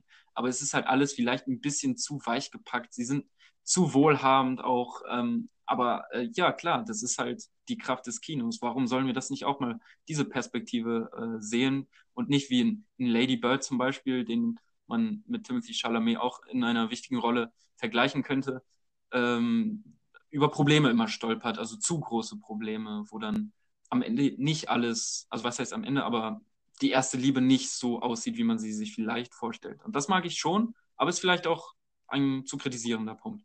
Ja, es ist vielleicht alles ein bisschen zu perfekt. Deswegen ich, ich den Film wahrscheinlich nicht so herausragend finde wie du, aber ich finde, es ist auch ein wirklich ein absolutes Meisterwerk. Ähm, wo ich halt aber auch sagen muss, der, wo, der, wo der Film halt für mich am, wirklich dann gewonnen hat, wo ich wirklich schon so war, in, in, in, in, dem, in dem Mindset war, okay, ähm, oder beziehungsweise in der, die Meinung hatte, der Film ist richtig gut. Oh Gott, ich habe gerade Mindset gesagt. Oh Gott. das sagen nur Life-Coaches. Ähm, jedenfalls. Äh, was, wie bitte? Bist du denn keiner? Nee, ich bin keiner. Also Mind Mindset ist so ein Wort, das sollte man aus seinem Wortschatz schreiben. Aus seinem Mindset, aus seinem Mindset versperren. aus seinem Mindset versperren, genau. Ähm, nee, jedenfalls, was ich sagen wollte, ist, wo der Film halt für mich wirklich gewonnen hat, war mit den letzten zwei Szenen. Also die Szene oh, ja. mit, die Szene mit, mit äh, Timothy Chalamets Vater, Michael Stubeck, die mich so an Goodwill Hunting erinnert hat. Mhm. Ähm, und halt diese letzte Szene am Feuer, also das sind wirklich so zwei Szenen, wo, wo ich mir dachte, okay, das sind jetzt wirklich Kinomomente, die für die Ewigkeit, die sich direkt vor meinen Augen abgespielt haben. Die sich auch nahtlos übergehen und dann in den Abspann. Ähm, Unglaublich. Es ist wieder wirklich eines dieser Beispiele, wo die Songauswahl oh, nicht, nicht perfekter getroffen werden kann und die den Film für mich auch nochmal wirklich aufgrund des Songauswahl einfach auf eine neue, neue Ebene heben, die mich am Ende emotional wirklich, ich kann es nur wiederholen, also geflasht zurücklassen. Und ja, es ist ein heftiger Film. Der Song hat es in meine Playlist auf jeden Fall reingeschafft und ich mag den sehr. Ja, herausragend. Also Visions of Gideon, das habe ich auch schon das eine oder andere Mal gehört. Mhm. Ja, wollen wir weitermachen? Gerne. Wir wären äh, jetzt schon bei Platz 2. Ja. Also den ganz hohen Karätern. Da geht nicht mehr viel rüber. Da geht nicht mehr viel drüber, ja, weil, ähm, also ich muss jetzt auch tatsächlich mal bei meinen Plätzen, wenn wir jetzt schon so hoch sind, dazu sagen, äh, dass ab, also dass alle fünf Filme, die jetzt auch in dieser, ähm, in die, die ich jetzt hier aufgelistet habe, die, die auch alle in meiner äh, Top, in meiner, in meiner Top-Liste der besten Filme aller Zeiten alle mit drin wären. Mhm. Und äh, dass die ersten, also dass die ersten vier alle bei mir auch volle Punktzahl haben in der Bewertung. Also ab Move of Wall Street, und jetzt Shame und jetzt mein Platz 2 und dann noch Platz 1 natürlich, alles 5-Sterne-Filme. Ja, äh, Platz 2, was bei mir Platz 2 ist, ja, ist wahrscheinlich, ja, neben Call Me By Your Name, vermutlich der schönste Liebesfilm der Dekade. Ähm, ein Film, den ich, wo ich wahrscheinlich sagen kann, der hat mich persönlich wahrscheinlich mehr erreicht als äh, wahrscheinlich alle Filme, die ich jemals gesehen habe. Ähm, weil der hat wirklich, das war wirklich so ein Film, wo ich dachte, ah ja, okay, da sind Menschen in diesem Film drin, mit denen würde ich auch wirklich, äh, mit denen würde ich mich auch persönlich gut verstehen. Also das sind Menschen, die, die würden zu mir persönlich gut passen. Ich kann mich mit denen sehr gut identifizieren. Das ist Her von Spike Jones aus dem Jahr 2013. Hervorragender Film. Ja, ein Film, äh, in dem geht es um äh, Theodore, gespielt von Joaquin Phoenix, der in einer ja, nicht näher bestimmten Zukunft ähm, ja, ziemlich einsames Leben führt, sich gerade erst von seiner äh, Partnerin getrennt hat und ja, ziemlich melancholisch ist, ziemlich traurig, ziemlich einsam. Und in dieser Zukunft gibt es ein Computersystem, was man sich kaufen kann. Wenn man denn so eine einsame Seele ist und jemanden braucht zum Reden, dann kann man sich dieses Computersystem kaufen, was sich o o o OS nennt, glaube ich, OS-System. Mhm. Und dieses OS-System äh, heißt Samantha. Und ja, Joaquin Phoenix besorgt sich äh, dieses Computerprogramm Samantha und ja, bildet eine Beziehung mit ihr. Erstmal, eine eher auf freundschaftlich basierte. Und tatsächlich verliebt er sich in sein Computersystem. Und dieser Film ja, analysiert und, und, und, und, und verhandelt auf so vielen Ebenen die Themen Einsamkeit, Liebe, äh, Zuneigung, was bedeutet es, jemand anderen zu lieben, was bedeutet es, ähm, ja, wirklich, wirklich eine Beziehung zu führen und wo, wo, landet das im Egoismus, wo landet das in, ähm, in irgendwie selbstgerecht, selbstgerechtem Tun und so weiter. Das alles verhandelt dieser Film, aber er zählt dabei halt auch so eine, ja, bleibt dabei trotzdem so wahnsinnig unkritisch mit dem ganzen Thema, sondern das kann man sich alles so selber aus dem Film rausziehen. Aber an sich hat er so eine unglaublich traumhafte Atmosphäre, hat auch wie Come By Your Name ein Soundtrack, der wirklich nicht besser hätte sein können von Arcade Fire, äh, den ich auch schon viel zu oft gehört habe. Ähm, hat auch Bilder, die so fantastisch sind und, und zeichnet so eine wunderbare Zukunftsvision, wo ich mir denke, Gott sei Dank zeigt man einen Film, eine Zukunftsvision, in der ich auch mal leben will.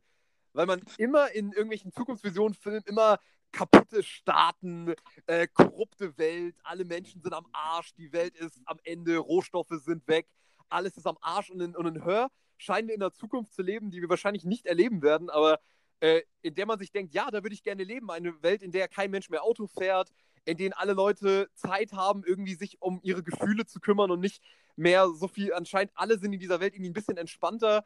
Ähm, scheinbar sind alle großen Fragen der Welt geklärt worden. Wohlstand bei allen, alle tragen gute Klamotten, alle sind gut drauf. Ähm, eine Zukunft, wo ich mir denke, ja, da würde ich auch gerne leben. Und Hör ist halt wirklich einfach ein wunderbarer Liebesfilm, der einen halt auf so vielen Ebenen berühren kann. Äh, und ich habe ihn, glaube ich, auch in Letterboxd so bezeichnet. Das ist ein Film, äh, der sich wie eine Umarmung anfühlt, die man mal wieder dringend gebraucht hat. Willst du wirklich in einer Welt leben, wo man solche Hosen trägt? Ich muss schon sagen, die, die, der Style von Joaquin Phoenix ist schon echt schnieke. Also ich muss echt sagen, also ich, dieser Schnauzer und diese farbigen Klamotten, ich finde, das hatte schon was. Also es ist schon äh, sehr nerdy, die ganze Ja, es ist sehr nerdy, aber ich finde, es ist halt auch sehr individuell und das finde ich immer sehr, äh, angenehm, wenn den, wenn den Film mal Charaktere wirklich Klamotten tragen, wo man sagt, ah ja, das ist mal was anderes. Ja, es, in Hör sind es so viele Teilaspekte, die den Film in seiner Zukunftsvision interessant machen, die, alle, alle Ding, äh, die allerdings alle nur im, im, am Rande stattfinden. Ja, die ja. Sind, die, sind, die sind nicht im Zentrum des Films. Es sind geile Science-Fiction-Ideen, ähm, die allerdings, also die sind nicht das, das Thema des Films. Die Welt ist da, sie ist harmonisch, sie ist organisch, sie funktioniert. Man kann sie sich wenn man den Film sieht, genauso vorstellen, dass das eine mögliche äh, Zukunftsversion einer Gated Community vielleicht äh, oder so ja, ja. Weil äh, es sind ja schon, äh, wir sehen hier nur die privilegierteren Menschen. Ja. Aber äh, das sind so viele Teilaspekte. Ich denke dann als erstes an seinen Beruf, ähm, dass, äh, dass er als Job hat, Briefe für andere Menschen zu schreiben, also in die, in die Erinnerungen, in die Erfahrungen von anderen Menschen herein sich zu versetzen, weil er eine so äh, starke Fähigkeit der Empathie hat und so emotional aufgeladene Briefe für andere Menschen zu verfassen. Das ist für mich schon irgendwie so ein, so ein richtig spannender Ansatz, den man ähm, als, als Hauptaspekt thematisieren könnte. Aber nein, es ist nur sein Beruf und es ist ein Punkt, der sein Leben auszeichnet, aber es ist nicht sein Leben oder sein, der Film ist nicht dieses, dieser Job.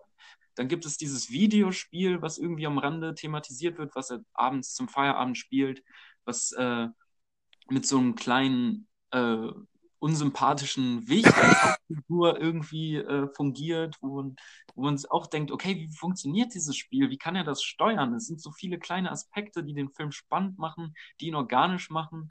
Ähm, aber im Zentrum steht dann diese Liebesgeschichte, die wirklich äh, auch wieder ganz große Fragen aufwirft. Du hast sie ja gerade eben genannt.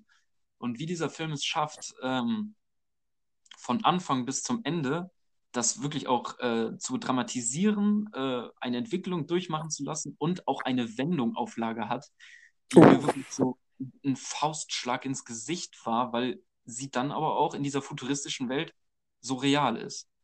Ja, also ich finde halt, was der, ich fand wirklich, hast du schön, schön gesagt, was den Film so toll auszeichnet. Diese, das ist wirklich eine Welt, die man entdecken kann. Also man kriegt nicht alles vor die Nase gesetzt, sondern man kann sich sozusagen seine eigenen Gedanken weiterspinnen. Wie ist diese Welt aufgebaut? Wie funktioniert diese Welt? Und das schaffen so wenig Filme, dass sie ihre, dass die Welt sich einfach durch die Bilder selbst erklärt, dass du sie, sie dir selber zusammensetzen kannst, weil der Film dir einfach nur so kleine Teilaspekte liefert und das Gesamtbild machst du selber äh, komplett. Und dadurch entsteht ja auch erst eine organische Welt, wenn du die dir selber zu, äh, vollenden kannst. Und was ich halt, ich finde, das Hauptthema von diesem Film, was halt so genial rausgearbeitet ist, halt, wie funktioniert eigentlich eine Beziehung in so schnelllebigen Zeiten wie heute? Weil ja Samantha, weil man ja Samantha ja auf eine andere Art und Weise lesen kann. Also, dass sie ähm, vielleicht sozusagen auch so den, den modernen Menschen irgendwie ähm, sozusagen darstellt. So diese Person, die mit tausend Leuten in Kontakt ist und die immer mobil ist und die äh, so wahnsinnig viel Wissen durch das Internet aufgesammelt hat und irgendwie Theo oder so eine Figur ist, die so, so ein bisschen so in so einer Retro-Version von Liebe sozusagen festhängt und mit dieser modernen Version von, von Liebe, weil Samantha ja auch, also ohne das jetzt spoilern zu wollen, aber Samantha ihn ja über alles liebt, trotz allem, was sich um sie rum noch abspielt. Und dass er aber damit nicht so zurechtkommt, also dass er mit seiner, mit seiner, sagen wir mal, etwas, äh, ich will nicht sagen altmodisch, aber mit seiner eher so mhm. Retro-Version von Liebe da so gegen diese Welt aufbricht. Und ich finde, diese, wie der Film das macht, ist einfach so subtil und man kann sich da so geil reindenken, dass man da auch wirklich wahrscheinlich eine ganze Seminararbeit dazu schreiben könnte. Auf jeden Fall, ja. Äh, die Stelle, die du gerade angesprochen hast, war es auch, die mich den Film wirklich nochmal mit anderen Augen und vielleicht auch mich selbst mit anderen Augen betrachten lassen hat. Mhm. Das Ende ist wirklich hervorragend und äh, die Stelle, die du angesprochen hast, auch. Es ist von Anfang bis zum Ende ein richtig spannender Film und ähm, ähm, was wir nicht angesprochen haben, ist, wie gut er dabei auch einfach aussieht. ja, ähm, Wahnsinn. Wenn er da durch diese futuristische Welt läuft, das sind perfekt durchgestylte Bilder. Also die ja. sind ästhetisch kaum äh, detaillierter oder eloquenter herauszuarbeiten. Es sind wahnsinnig gute Bilder, wenn er dadurch von, von links nach rechts läuft und im Hintergrund sieht man riesige Bildschirmleinwände mit Eulen, die in verschiedensten Farben irgendwie einfach nur Deko darstellen. Das sind so gute Bilder, die wir hier sehen. Ich krieg, schon wieder, ich, krieg, ich krieg schon wieder Bock, den Film zu gucken, eben, Mann. Wenn wir, wenn wir gerade so drüber reden. Ähm, da kriegt man direkt Bock drauf, ja. Ja, aber und auch eine Sache, ein, also wahrscheinlich der, also der beste Joaquin Phoenix, den ich je gesehen habe. Mhm. Oder wie ist das bei dir?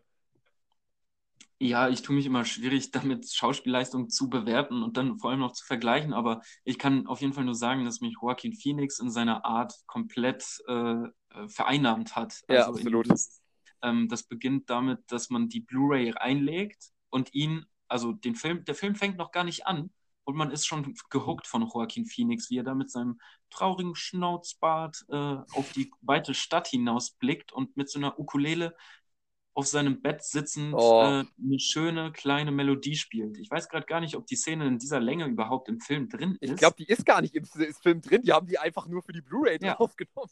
Genau, aber du bist schon, bevor der Film hooked ist, in so eine Mut versetzt. Ja, du, ma du, magst ihn einfach sofort.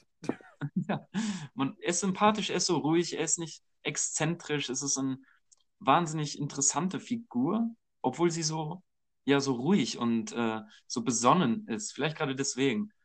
Und ähm, ein Aspekt, den ich auch sehr mag, sind ähm, die Briefe, die er schreibt. Also ich habe zwar ange ange angesprochen, angeschnitten, dass er diese Briefe schreibt, aber wir hören sie auch, wir lesen sie im Film. Und das sind, ja, das sind einfach so schöne Worte, die hier gefunden werden. Unglaublich. Um Gefühle äh, zu porträtieren, äh, auszuschmücken. Und allein diese Worte, diese Gedichte, teilweise, das sind wahnsinnig schöne äh, Worte. Ich finde, das ist echt Wahnsinn. Also, das ist auch, auch so ein Film, wo ich mir dachte, ey Mann, wenn es so einen Beruf gäbe, ich würde mich sofort bewerben.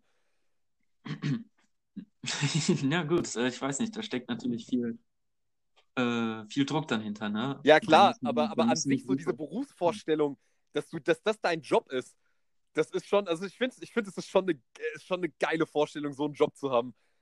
Mhm. Äh, ganz kurz sei an dieser Stelle auf ein äh, Netflix-Anime äh, verwiesen, der heißt äh, Violet Evergreen, mhm. der das, diesen Job, nämlich, das spielt äh, in so einem 18. Jahrhundert, in Parallelwelt oder so, mhm. Äh, das ist die, Hauptausg die Hauptaufgabe der, der Hauptperson. Die hat genau so einen Job. Sie muss Briefe für andere Leute schreiben, ist allerdings selbst ein Roboter und kann Gefühle also noch gar nicht so richtig. Das ist genau dieselbe, äh, genau dieselbe äh, Grundsituation, nur dass die Serie es dabei nicht schafft, solche Emotionen aufzubauen, sondern äh, viel zu sehr in den Kitsch abdriftet. Mhm. Was Her nicht passiert. Also ich fand es kitschig, ich fand es sehr emotional, ich fand es ist ähm, sehr hochtrabend, also hochtrabend, das sind natürlich große Themen, aber ich fand es nicht kitschig, sondern es ist sehr erwachsen einfach, wie ja. Und, und, also ist sehr erwachsen und man sieht sie trotzdem erwachsener werden, die, die Figuren im Film. Absolut. Ja, ähm, wenn du nichts mehr zu Hör zu sagen hast, du noch was zu Hör zu sagen? Nee, ich könnte aber direkt äh, überleiten zu meinem zweiten. Okay. Denn dort äh, sind sie nicht erwachsen, die Hauptfiguren. Ähm, wir sehen hier Teenager, ähm, äh, nämlich äh, in dem 2016 erschienenen Film Your Name. Ich wusste, dass meine, es Your Name ist. Den ich in meine Liste auf jeden Fall aufnehmen musste. Und hier muss ich mich jetzt leider outen, also weil der Film auf jeden Fall vor Kitsch trieft. Also das ist ein Film, den kann man all das, was ich gerade eben so gelobt habe, dass es nicht vorkommt in Her, kann man dem Film hier äh, ankreiden, wenn man es möchte, äh, weil es ist kitschig. Es ist eine Liebesgeschichte, wie sie vielleicht stereotyper äh, zunächst nicht erscheinen könnte. Wenn wir nämlich in der Hauptperson, äh, äh, in, in den Hauptpersonen äh, zwei junge Heranwachsende sehen, die einen Körpertausch erleiden oder erleben, nämlich immer wenn sie schlafen, wechseln sie ihre Körper und Haki heißt er, glaube ich. Oh Gott, jetzt ach, frag mich nicht nach den Namen. Die habe ich jetzt leider nicht mehr im Kopf. Aber die Hauptperson, äh, die eine, der Junge, äh, lebt in einer Großstadt und äh, hat das ganz normale städtische Leben, geht auf eine gute Schule, ähm, während äh, das andere Mädchen, die, äh, mit der er den Körper tauscht, auf dem Land wohnt und viel besonnener ist, ähm, viel zurückgezogener lebt, aber sie wünscht sich halt eigentlich das große, aufgeregte Stadtleben. Und ähm, ja, dadurch, dass sie sich immer in den Körper äh, des anderen plötzlich wiederbefinden, lernen sie die andere Person kennen und ähm, merken schnell, okay, ähm, damit das ganze Leben von der anderen Person jetzt nicht komplett über den Haufen geworfen wird, muss ich mich ein bisschen so verhalten, wie sie oder er sich in der Situation verhalten würde, damit das Ganze nicht auffliegt. Ähm, sie lernen sich dann besser kennen, dadurch, dass sie die andere Rolle des jeweils, also dass sie die jeweils andere Rolle übernehmen. Und äh, wie könnte es anders sein? Sie verlieben sich natürlich ineinander. Und äh, das ist für mich ein Wahnsinn. Ach, ich habe vielleicht noch gar nicht gesagt, dass es ein Anime ist. Ja gut, von Makoto Shinkai. Es ist äh, auf jeden Fall äh, dann äh, ein äh, sehr emotionaler Anime, ähm, denn es gibt einen Twist, den ich weiß ich gar nicht, ob ich den vorwegnehmen will der für mich den Film aber wirklich dann auf eine andere Ebene geholt hat. Und der kommt nicht irgendwie am Ende des Films, sondern zur Mitte des Films. Dass wir ähm, eine neue Ebene in diesem Film entdecken, dass es eben nicht nur um einfache Körpertausche geht, sondern die Körpertausche sind noch an eine andere Ebene gebunden, ähm, was dem Ganzen eine sehr verworrene, spannende Ebene gibt. Und ich mag diesen Film einfach unglaublich gerne. Hast du den schon gesehen? Kennst du ihn? Magst du ihn? Ich habe ihn gesehen, ja. Einer der, mhm. einer vielleicht von fünf Animes, die ich in meinem Leben gesehen habe. Ah, okay, du bist also gar nicht in dem Anime-Game drin. Nee, ich bin überhaupt kein Anime-Fan, wirklich gar nicht. Also ich, ich komme einfach irgendwie oft mit dieser, ja, ich weiß, ich komme mit dem Anime-Stil vielleicht einfach nicht so gut klar und auch so japanische Kultur ist nicht unbedingt so meins, aber Your Name hat mir wirklich für einen Anime sehr gut gefallen. Ja, vielleicht ist das auch ein Grund, weshalb ich den hier in die Liste aufgenommen habe, weil er, also ich habe ähm, zwar schon einige Anime gesehen, auch damals, aber vielleicht hat mir der Film nochmal vor Augen geführt, dass es auch große, ganz große Filme gibt. Ich gucke äh, zwar gerne Serien äh, aus dem Anime-Sektor, aber dann die großen Filme äh, habe ich noch nicht so, vor allem in letzter Zeit für mich erlebt. Die äh, Studio Ghibli-Filme, die großen, sind ja schon einige Zeit wieder her. Und dass dann Makoto Shinkai mit diesem Werk ein verworrenes, intensives, in, äh, also äh, schlaues äh, schwierig nachzuvollziehendes Werk geschafft hat, ist vielleicht sogar äh, ein Stück weit ein Lückenfüller gewesen für diese äh, Lücke, die Hayao Miyazaki hinterlassen hat. Und das zahlt sich auch, äh, zeigt sich auch an den Einspielergebnissen des Films. Äh, für mich sind das zwar äh, keine Gründe, einen Film zu mögen, aber es zeigt zumindest, ich bin nicht der einzige Idiot, der diesen doch kitschigen Film sehr liebt, denn äh, das ist der best, äh, der, also der, das ist der Anime mit dem meisten Einsp mit dem höchsten Einspielergebnis aller Zeiten. Die Japaner sind damals ausgerastet, als dieser Film in die Kinos kam. Sie haben den wahnsinnig oft gerewatcht. Also äh, es gibt Berichte von Leuten, die haben den wirklich im Kino zwölfmal gesehen oder so. Oh, krass, ey. Die wollen den immer noch weiter und weiter sehen. Ja. Und das liegt an dieser traumhaften Atmosphäre, an dieser verworrenen Geschichte, die man beim ersten Mal nicht komplett versteht, aber trotzdem komplett involviert ist, wegen eines wunderschönen japanischen äh, Pop-Soundtracks, äh, wegen den wahnsinnig geilen Animationen, wegen den Twists, die dieser Film innehat und ähm, wahrscheinlich auch wegen dem Happy End, was vielleicht anders inszeniert einen noch besseren Film hervorgebracht hätte. Aber ich möchte diesen Film auf jeden Fall in meiner Top-Liste nicht missen. Das kann ich aber auch verstehen. Also ich habe mir auch, als ich den Film so gesehen habe, ich weiß nicht, ob du das kennst, wenn du einen Film schaust und du denkst dir so, Also, wenn das wirklich mein Film wäre, ich würde den auch über alles lieben. Aber er war es nicht. Aber er war es nicht. Also, es war halt so, ich dachte mir so, Alter, für ein Anime bin ich jetzt schon echt gut gehuckt, was hier gerade passiert.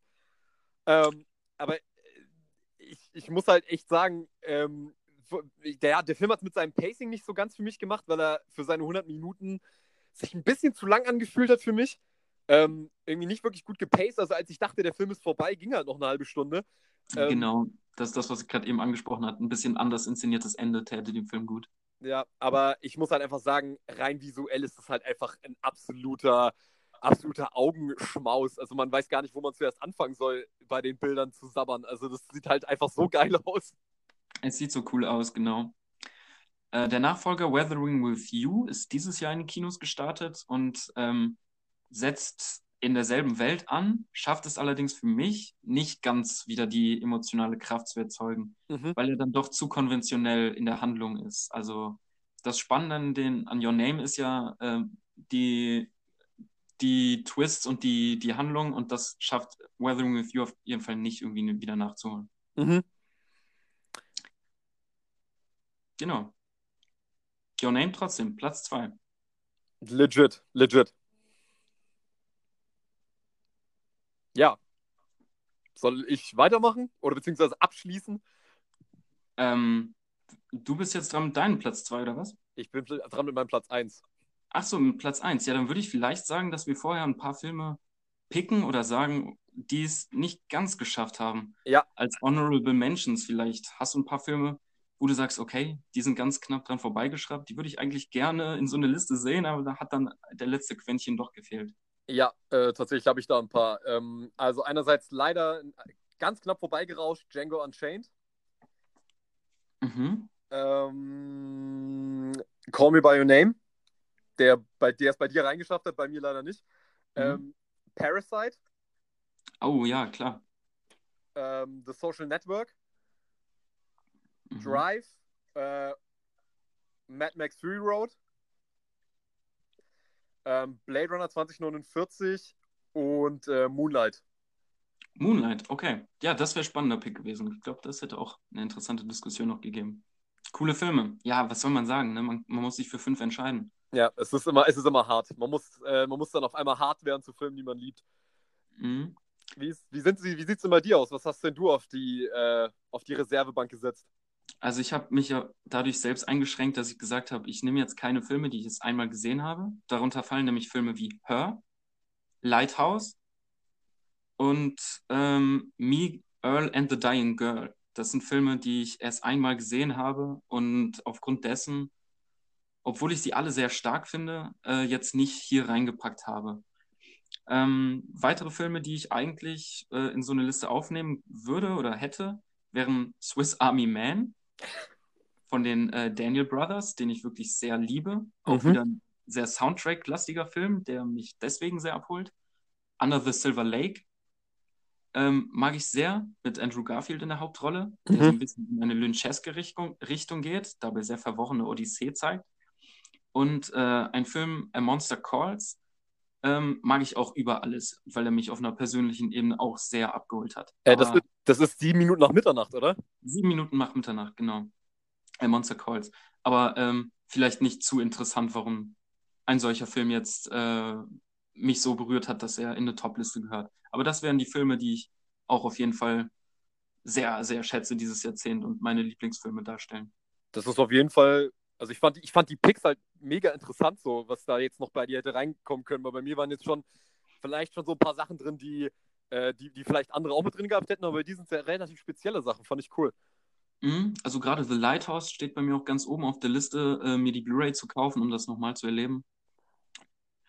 Weil, ja, den habe ich erst einmal gesehen, aber es ist ein phänomenaler Film, also wirklich den, muss, den, muss ich, den muss ich noch sehen. Der liegt noch vor dir? Ja, äh, eigentlich fast alle von deinen Filmen liegen noch vor mir. Ich habe sieben Minuten nach Mitternacht nicht gesehen, Under the Silver Lake nicht. Äh, oh. Also da, da ist noch ein bisschen Nachholbedarf, aber ich werde sie mir alle auf jeden Fall noch anschauen. Ja, leider ähm, nicht alle davon im Moment streambar, aber Under the Silver Lake kannst du dir auf Amazon Prime im Moment zu Gemüte führen. Dann kommt er auf die Watchlist. So, jetzt äh, bin ich aber doch mal, na gut, ich will nicht sagen, ich bin gespannt. Ich, ich kenne ja äh, in etwa deine Lieblingsfilme, deswegen ähm, würde ich trotzdem dich fragen, was ist dein Top-Pick? Ja, der beste Film der letzten, der letzten zehn Jahre. Und äh, da kann ich auch gleich von vornherein mal sagen, äh, einer der Top drei Filme, die ich jemals gesehen habe. Ein Film aus einem Land, von dem man nicht gedacht hätte, dass dieses Land in der Lage wäre, einen Film zu machen, den ich so gut finde. Ähm, ein Film, der auch in seiner kompletten Machart eigentlich keine Chance gehabt hatte, wirklich gut zu werden, äh, sondern eigentlich prädestiniert dafür war, vollkommen zu scheitern. Aber ein Film, der alles richtig gemacht hat und bei dem alles funktioniert hat und der einfach für mich wahrscheinlich bis heute das krasseste Filmerlebnis oder das, das krasseste erste Filmerlebnis seit Requiem for a Dream ist. Und das ist äh, Victoria von Sebastian Schipper aus dem Jahr 2015. Interessant, interessanter Pick. Der One-Take-Film. Der One-Take-Film, ja. Äh, worum geht's in Victoria? In Victoria geht es um äh, die von Laia Costa gespielte äh, titelgebende Figur Victoria, die, ähm, ja, sie ist, sie ist eine in Berlin gestrandete Spanierin, die ähm, ja in einem Café irgendwo in der Nähe von einem Club jobbt und in dem Club ist sie feiern und will eigentlich nur Richtung Arbeit gehen und dann das Café irgendwann gegen 5 Uhr morgens aufmachen und ähm, vorher noch mal kurz ein bisschen schlafen, bevor es losgeht vor der Schicht. Und bevor sie aber rausgeht, trifft sie vier echte Berliner Jungs, wie sie sich selber nennen, ähm, die sich Sonne, äh, Sonne, Boxer, Blinker und Fuß nennen. Und mit diesen, und mit diesen Jungs, äh, ja, zieht sie spontan um die Häuser und ja, erlebt eine Nacht, ja, die sie wahrscheinlich für den Rest ihres Lebens prägen wird und lebt vermutlich ein ganzes Leben innerhalb von zweieinhalb Stunden. Und ja, dieser Film ist einfach äh, tatsächlich ein Platz, wo ich sagen muss, es ist einfach nicht in Worte zu fassen, was dieser Film einfach bei mir ausgelöst hat, als ich ihn das erste Mal gesehen habe und dann auch noch etliche Male danach. Ähm, es ist einfach, weil, der, weil der, der Kniff bei dem ganzen Film, wie du schon gesagt hast, ist ja, dass das ein One-Take-Film ist und diesmal entgegen Birdman ein wirklicher One-Take-Film. Also, die haben diesen Film dreimal gedreht und der dritte Take ist praktisch der ganze Film geworden. Und ich finde einfach, dieser Film hat mich einfach über das Medium Film nochmal ganz anders nachdenken lassen. Also, nachdem ich Victoria gesehen habe, dachte ich mir, ich möchte eigentlich nie wieder in meinem Leben einen Film sehen, wo geschnitten wird. Weil dieser Film einfach so eine Sogwirkung erzeugt, wo andere Leute sagen, oh ja, der und der Film hat mich richtig reingezogen. War Victoria wirklich das erste Mal so ein Film, wo ich wirklich gesagt habe, ich bin wirklich gerade sozusagen komplett schweißnass durchgenässt. Ich bin komplett, ich zitter, ich habe Herzrasen, also wirklich, ich war richtig aufgekratzt und bin richtig, habe richtig gezittert. Ich habe mich 10, 10, 20 Minuten nicht mehr von meinem Sitz bewegt weil ich einfach so hooked war von dem Film, von dieser Atmosphäre, die er aufbaut, wie er dieses Nacht-Berlin einfängt, was ja auch so viele Filme nicht hinbekommen. Und wie, wie der mich einfach überrascht hat mit, dieser, mit, dem, mit der Tatsache, dass es ein deutscher Film ist, der so künstlerisch anspruchsvoll ist mit seinem One-Take, weil diese Kameraarbeit von dem Film halt auch wirklich nicht irgendwie so handheld, so shaky cam irgendwie, irgendwie das Ganze abfilmt, sondern die Kamera ist richtig virtuos, fängt die Bilder richtig richtig präzise ein und, und, und, und, und wackelt nicht einfach irgendwie rum, sondern du hast immer das Gefühl, die Kamera ist immer genau da, wo sie gerade hingehört. Und ich weiß halt nicht, wie dieser Kameramann Sturlabrand Groflin das hinbekommen hat.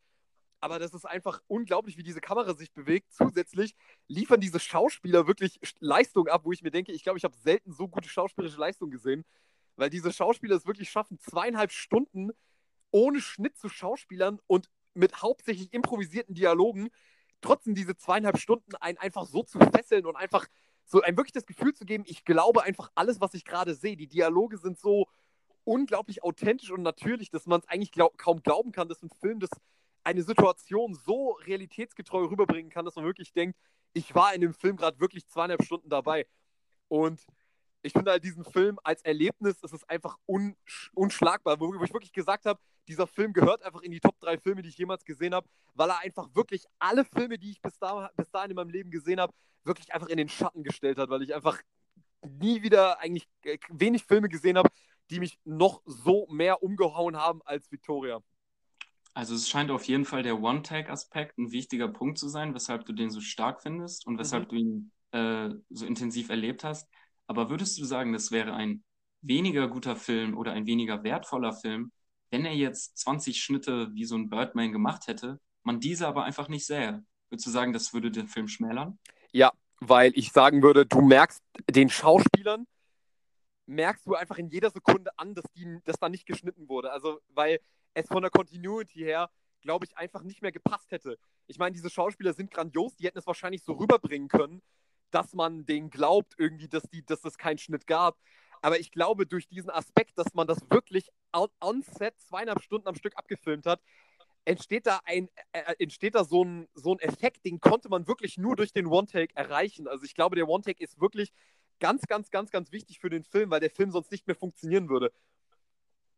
Weil mir schwirrt natürlich als erstes die Frage im Kopf, ähm, was ist, wenn jetzt irgendwie eine Kleinigkeit passiert ist, die dem Film vielleicht von der Perfektion ähm, ja, abhebt, also dass es nicht perfekt ist, wie der Regisseur sich alles vorgestellt hat. Wo ist der, äh, wo ist die Grenze, die man sagt, okay, das hat, ist nicht so gelungen, wie ich es mir vorgestellt hätte, aber egal, wir haben jetzt diese, diese Takes, die wahrscheinlich jeder, jeder Take 100.000 Euro kosten und wir ziehen den jetzt durch. Und ähm, ich denke jetzt als erstes, ja, was ist denn, wenn da jetzt ein kleiner Fehler passiert? Okay, man macht halt weiter, aber es sieht ja, es ist dann vielleicht realer, aber es sieht ja dann auch irgendwie weniger perfekt aus. Es ist eine anstrengendere Erfahrung und ähm, sieht am Ende doch deswegen vielleicht nicht so gelungen aus wie ein Film, den, äh, ein Take, den man so lange wiederholen konnte, bis er halt genau so sitzt, wie ein Regisseur, eine Regisseurin sich das vorstellt. Mhm. Ja, ähm, das ist nämlich auch so ein, ja, so ein kritischer Punkt, wo ich auch, bevor ich den Film gesehen habe, dachte, hm, kann das wirklich was werden?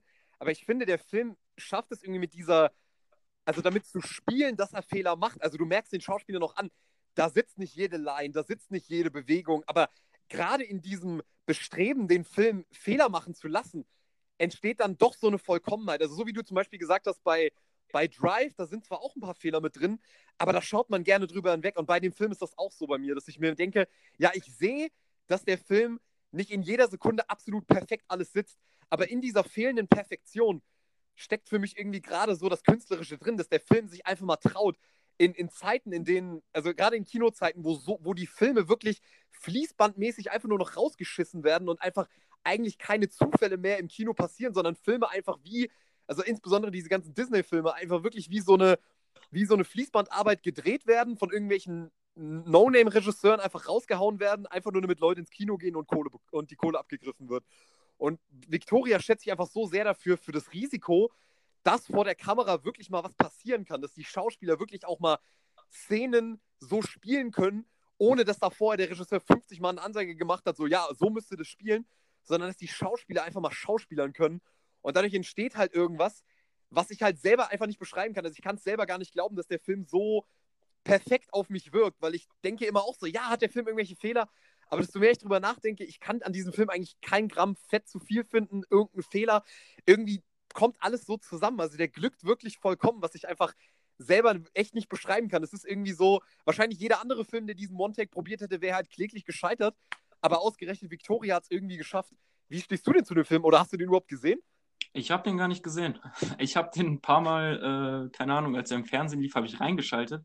Und ich fand, äh, ohne mich mit dem Film auseinandergesetzt zu haben, ein bisschen cringe, wie die Leute da irgendwie auf cool gemacht haben, ähm, und diese klassischen deutschen Schauspieler, diesen einen Typen, den man auch in fast jedem deutschen Film sieht, dann irgendwie auf der Straße sie komisch anquatscht mit einem komischen äh, Spitznamen, der nicht so ganz äh, nachvollziehbar in dem Moment wirkt und habe mich dann leider noch nicht äh, dazu überwunden, äh, den Film mal in, in, seiner Gänze zu genießen. Was ich natürlich jetzt auf jeden Fall nachholen sollte, nachdem du den hier so anpreist, anlobpreist.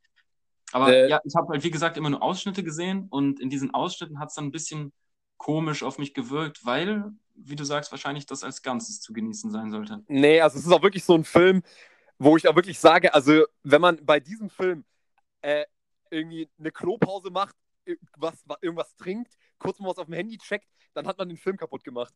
Also, das ist halt, also ich muss da wirklich sagen, das ist ein Film, der, das ist halt ein richtiger Kinofilm. So, da gibt es keine Möglichkeit, sich dem Film zu entziehen. Und deswegen finde ich ihn dann auch so unglaublich, weil er, weil er all dem, was man ja auch gerne mal bei Filmen oder was auch viele Leute gerne im Kino machen, so, ja, ich gucke mal kurz aufs Handy, ich, ich, ich schlürfe die ganze Zeit mega laut in meiner Cola, ich, ich, ich versuche das letzte Popcorn aus meiner Tüte unten rauszubekommen und nerv alle im Kino damit. so, also weißt du, dass man sich gerne mal bei einem Film auch ablenkt, dass man das so als Zeitvertreib sieht und dass Victoria praktisch dem Kino eine Dringlichkeit gibt, die ich so von Filmen, die, die, die, die andere Filme, die, den, die natürlich, wo andere Filme natürlich auch den Anspruch haben, aber Victoria macht das auf so eine radikale Weise, dass er wirklich sagt, entweder du lässt dich jetzt zweieinhalb Stunden hier auf das Ganze ein oder du versaust dir den Film. Und ich glaube, deswegen so ausschnittsweise den Film zu gucken, das, das, das, das kommt da nicht so wirklich dran ran. Also das wirklich so, den musst du ab Sekunde 1 bis Sekunde, bis zum Abspann musst du den halt wirklich in Gänze gesehen haben. Und ich lege ihn dir wirklich ans Herz. Der ist, glaube ich, sogar auch auf Netflix. Okay, dann wird er auf jeden Fall demnächst gesehen. Was mich jetzt interessieren würde, ist, wie die den Film äh, damals vermarktet haben. Weil man natürlich mit Trailern arbeitet, aber in einem Trailer eine komplett ungeschnittene Szene jetzt zu zeigen. Nee, nee, nee, äh, die, die haben den Trailer haben sie geschnitten. Das ist ja auch irgendwie eine Farce an sich, oder? Aber ich glaube, so glaub, sie mussten ihn so vermarkten, weil anders kriegst du die Leute nicht ins Kino. Also ich, ich bin mir sicher, ja. dass da die Produktionsfirma gesagt hat, okay, wir müssen den Film irgendwie ja, lukrativ machen, also müssen wir einen Trailer schneiden. Und Trailer ja, schneiden sagt es ja schon. Äh, da ist halt die Idee vom Film schon weg, aber irgendwie musst du ja die Leute catchen. Also, das ist halt ähm, interessant, nur glaube ich, äh, fand ich gerade spannend den Punkt, dass die dann halt für den Trailer quasi alles ruinieren, für, für was sie stehen. Ja, Aber gut, halt, so funktioniert das Marketing, so funktioniert das Business. Ja, so funktioniert leider halt das Business. Da, können, da, da, da kommt selbst der künstlerisch anspruchsvollste Film, kommt da irgendwie nicht richtig drum rum anscheinend. Aber ja, Victoria, ein wie gesagt, ein absolut überirdisches Meisterwerk, wo ich wirklich sagen würde, diesen Film muss wirklich jeder einmal in seinem Leben gesehen haben. Und wenn er ihn, und wenn man ihn nicht mag, wenn einem das zu anstrengend ist, weil das ist auch so ein Film, wo ich sagen muss, obwohl ich ihn schon oft genug gesehen habe, ich bin nicht immer bereit, diesen Film zu schauen, weil er mir zu anstrengend ist.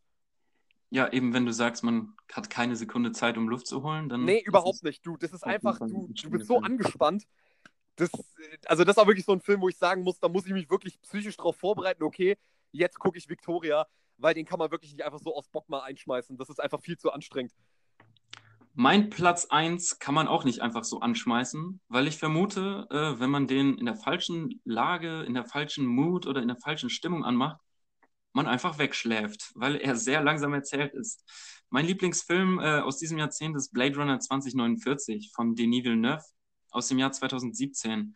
Und der Film hat mich komplett abgeholt in seiner Kinoerfahrung. Ich habe den äh, im Kino gesehen 2017 mhm.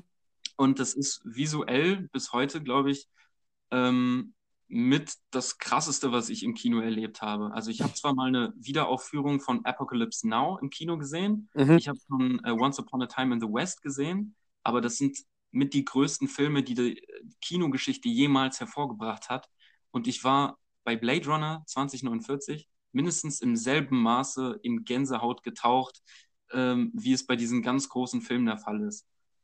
Es ist äh, die Fortsetzung des Klassikers aus den 80ern.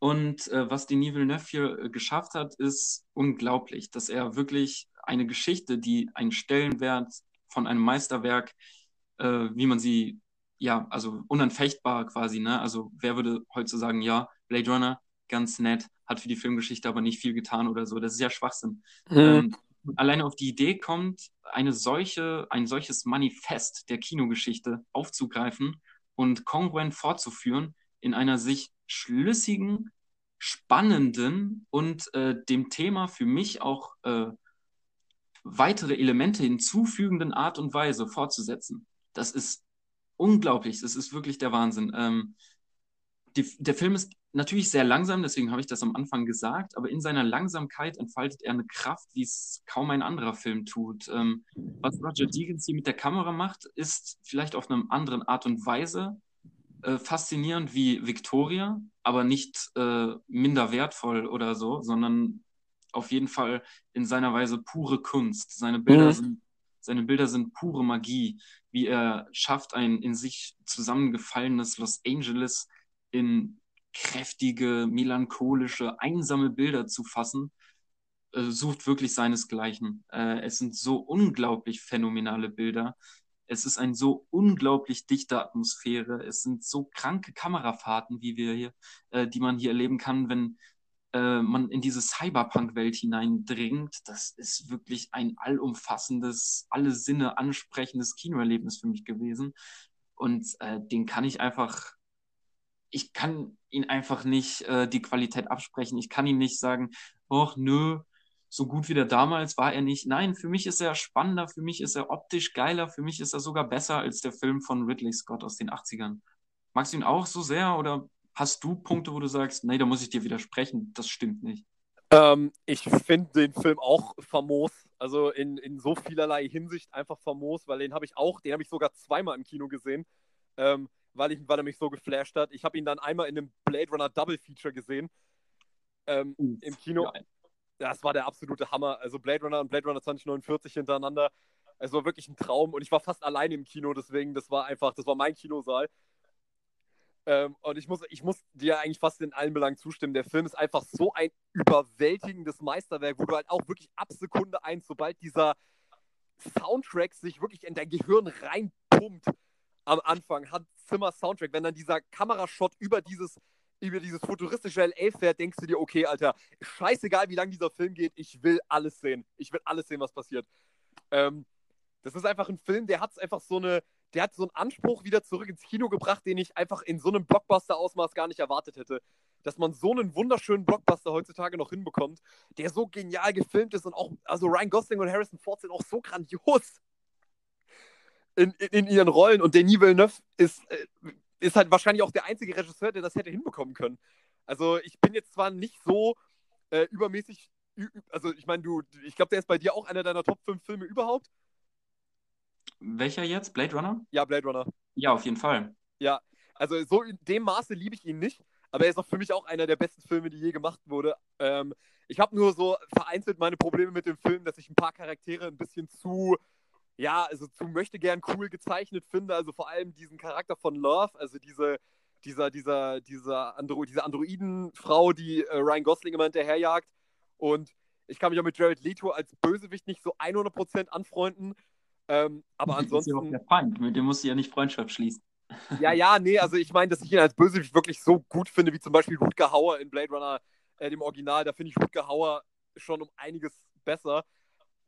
Aber ansonsten muss ich tatsächlich sagen, Blade Runner 2049 ist wirklich mit Abstand einer der besten Filme der letzten mag, zehn Jahre. Ich mag halt die Ebene, die mit dem äh, neuen Hauptperson eröffnet wird, sehr gerne. Ja. Wir wissen ja diesmal von Anfang an, dass Kay, die Hauptfigur, eine Anspielung natürlich auf äh, den Protagonisten aus äh, Franz Kafkas Werken, dass er ein Android ist.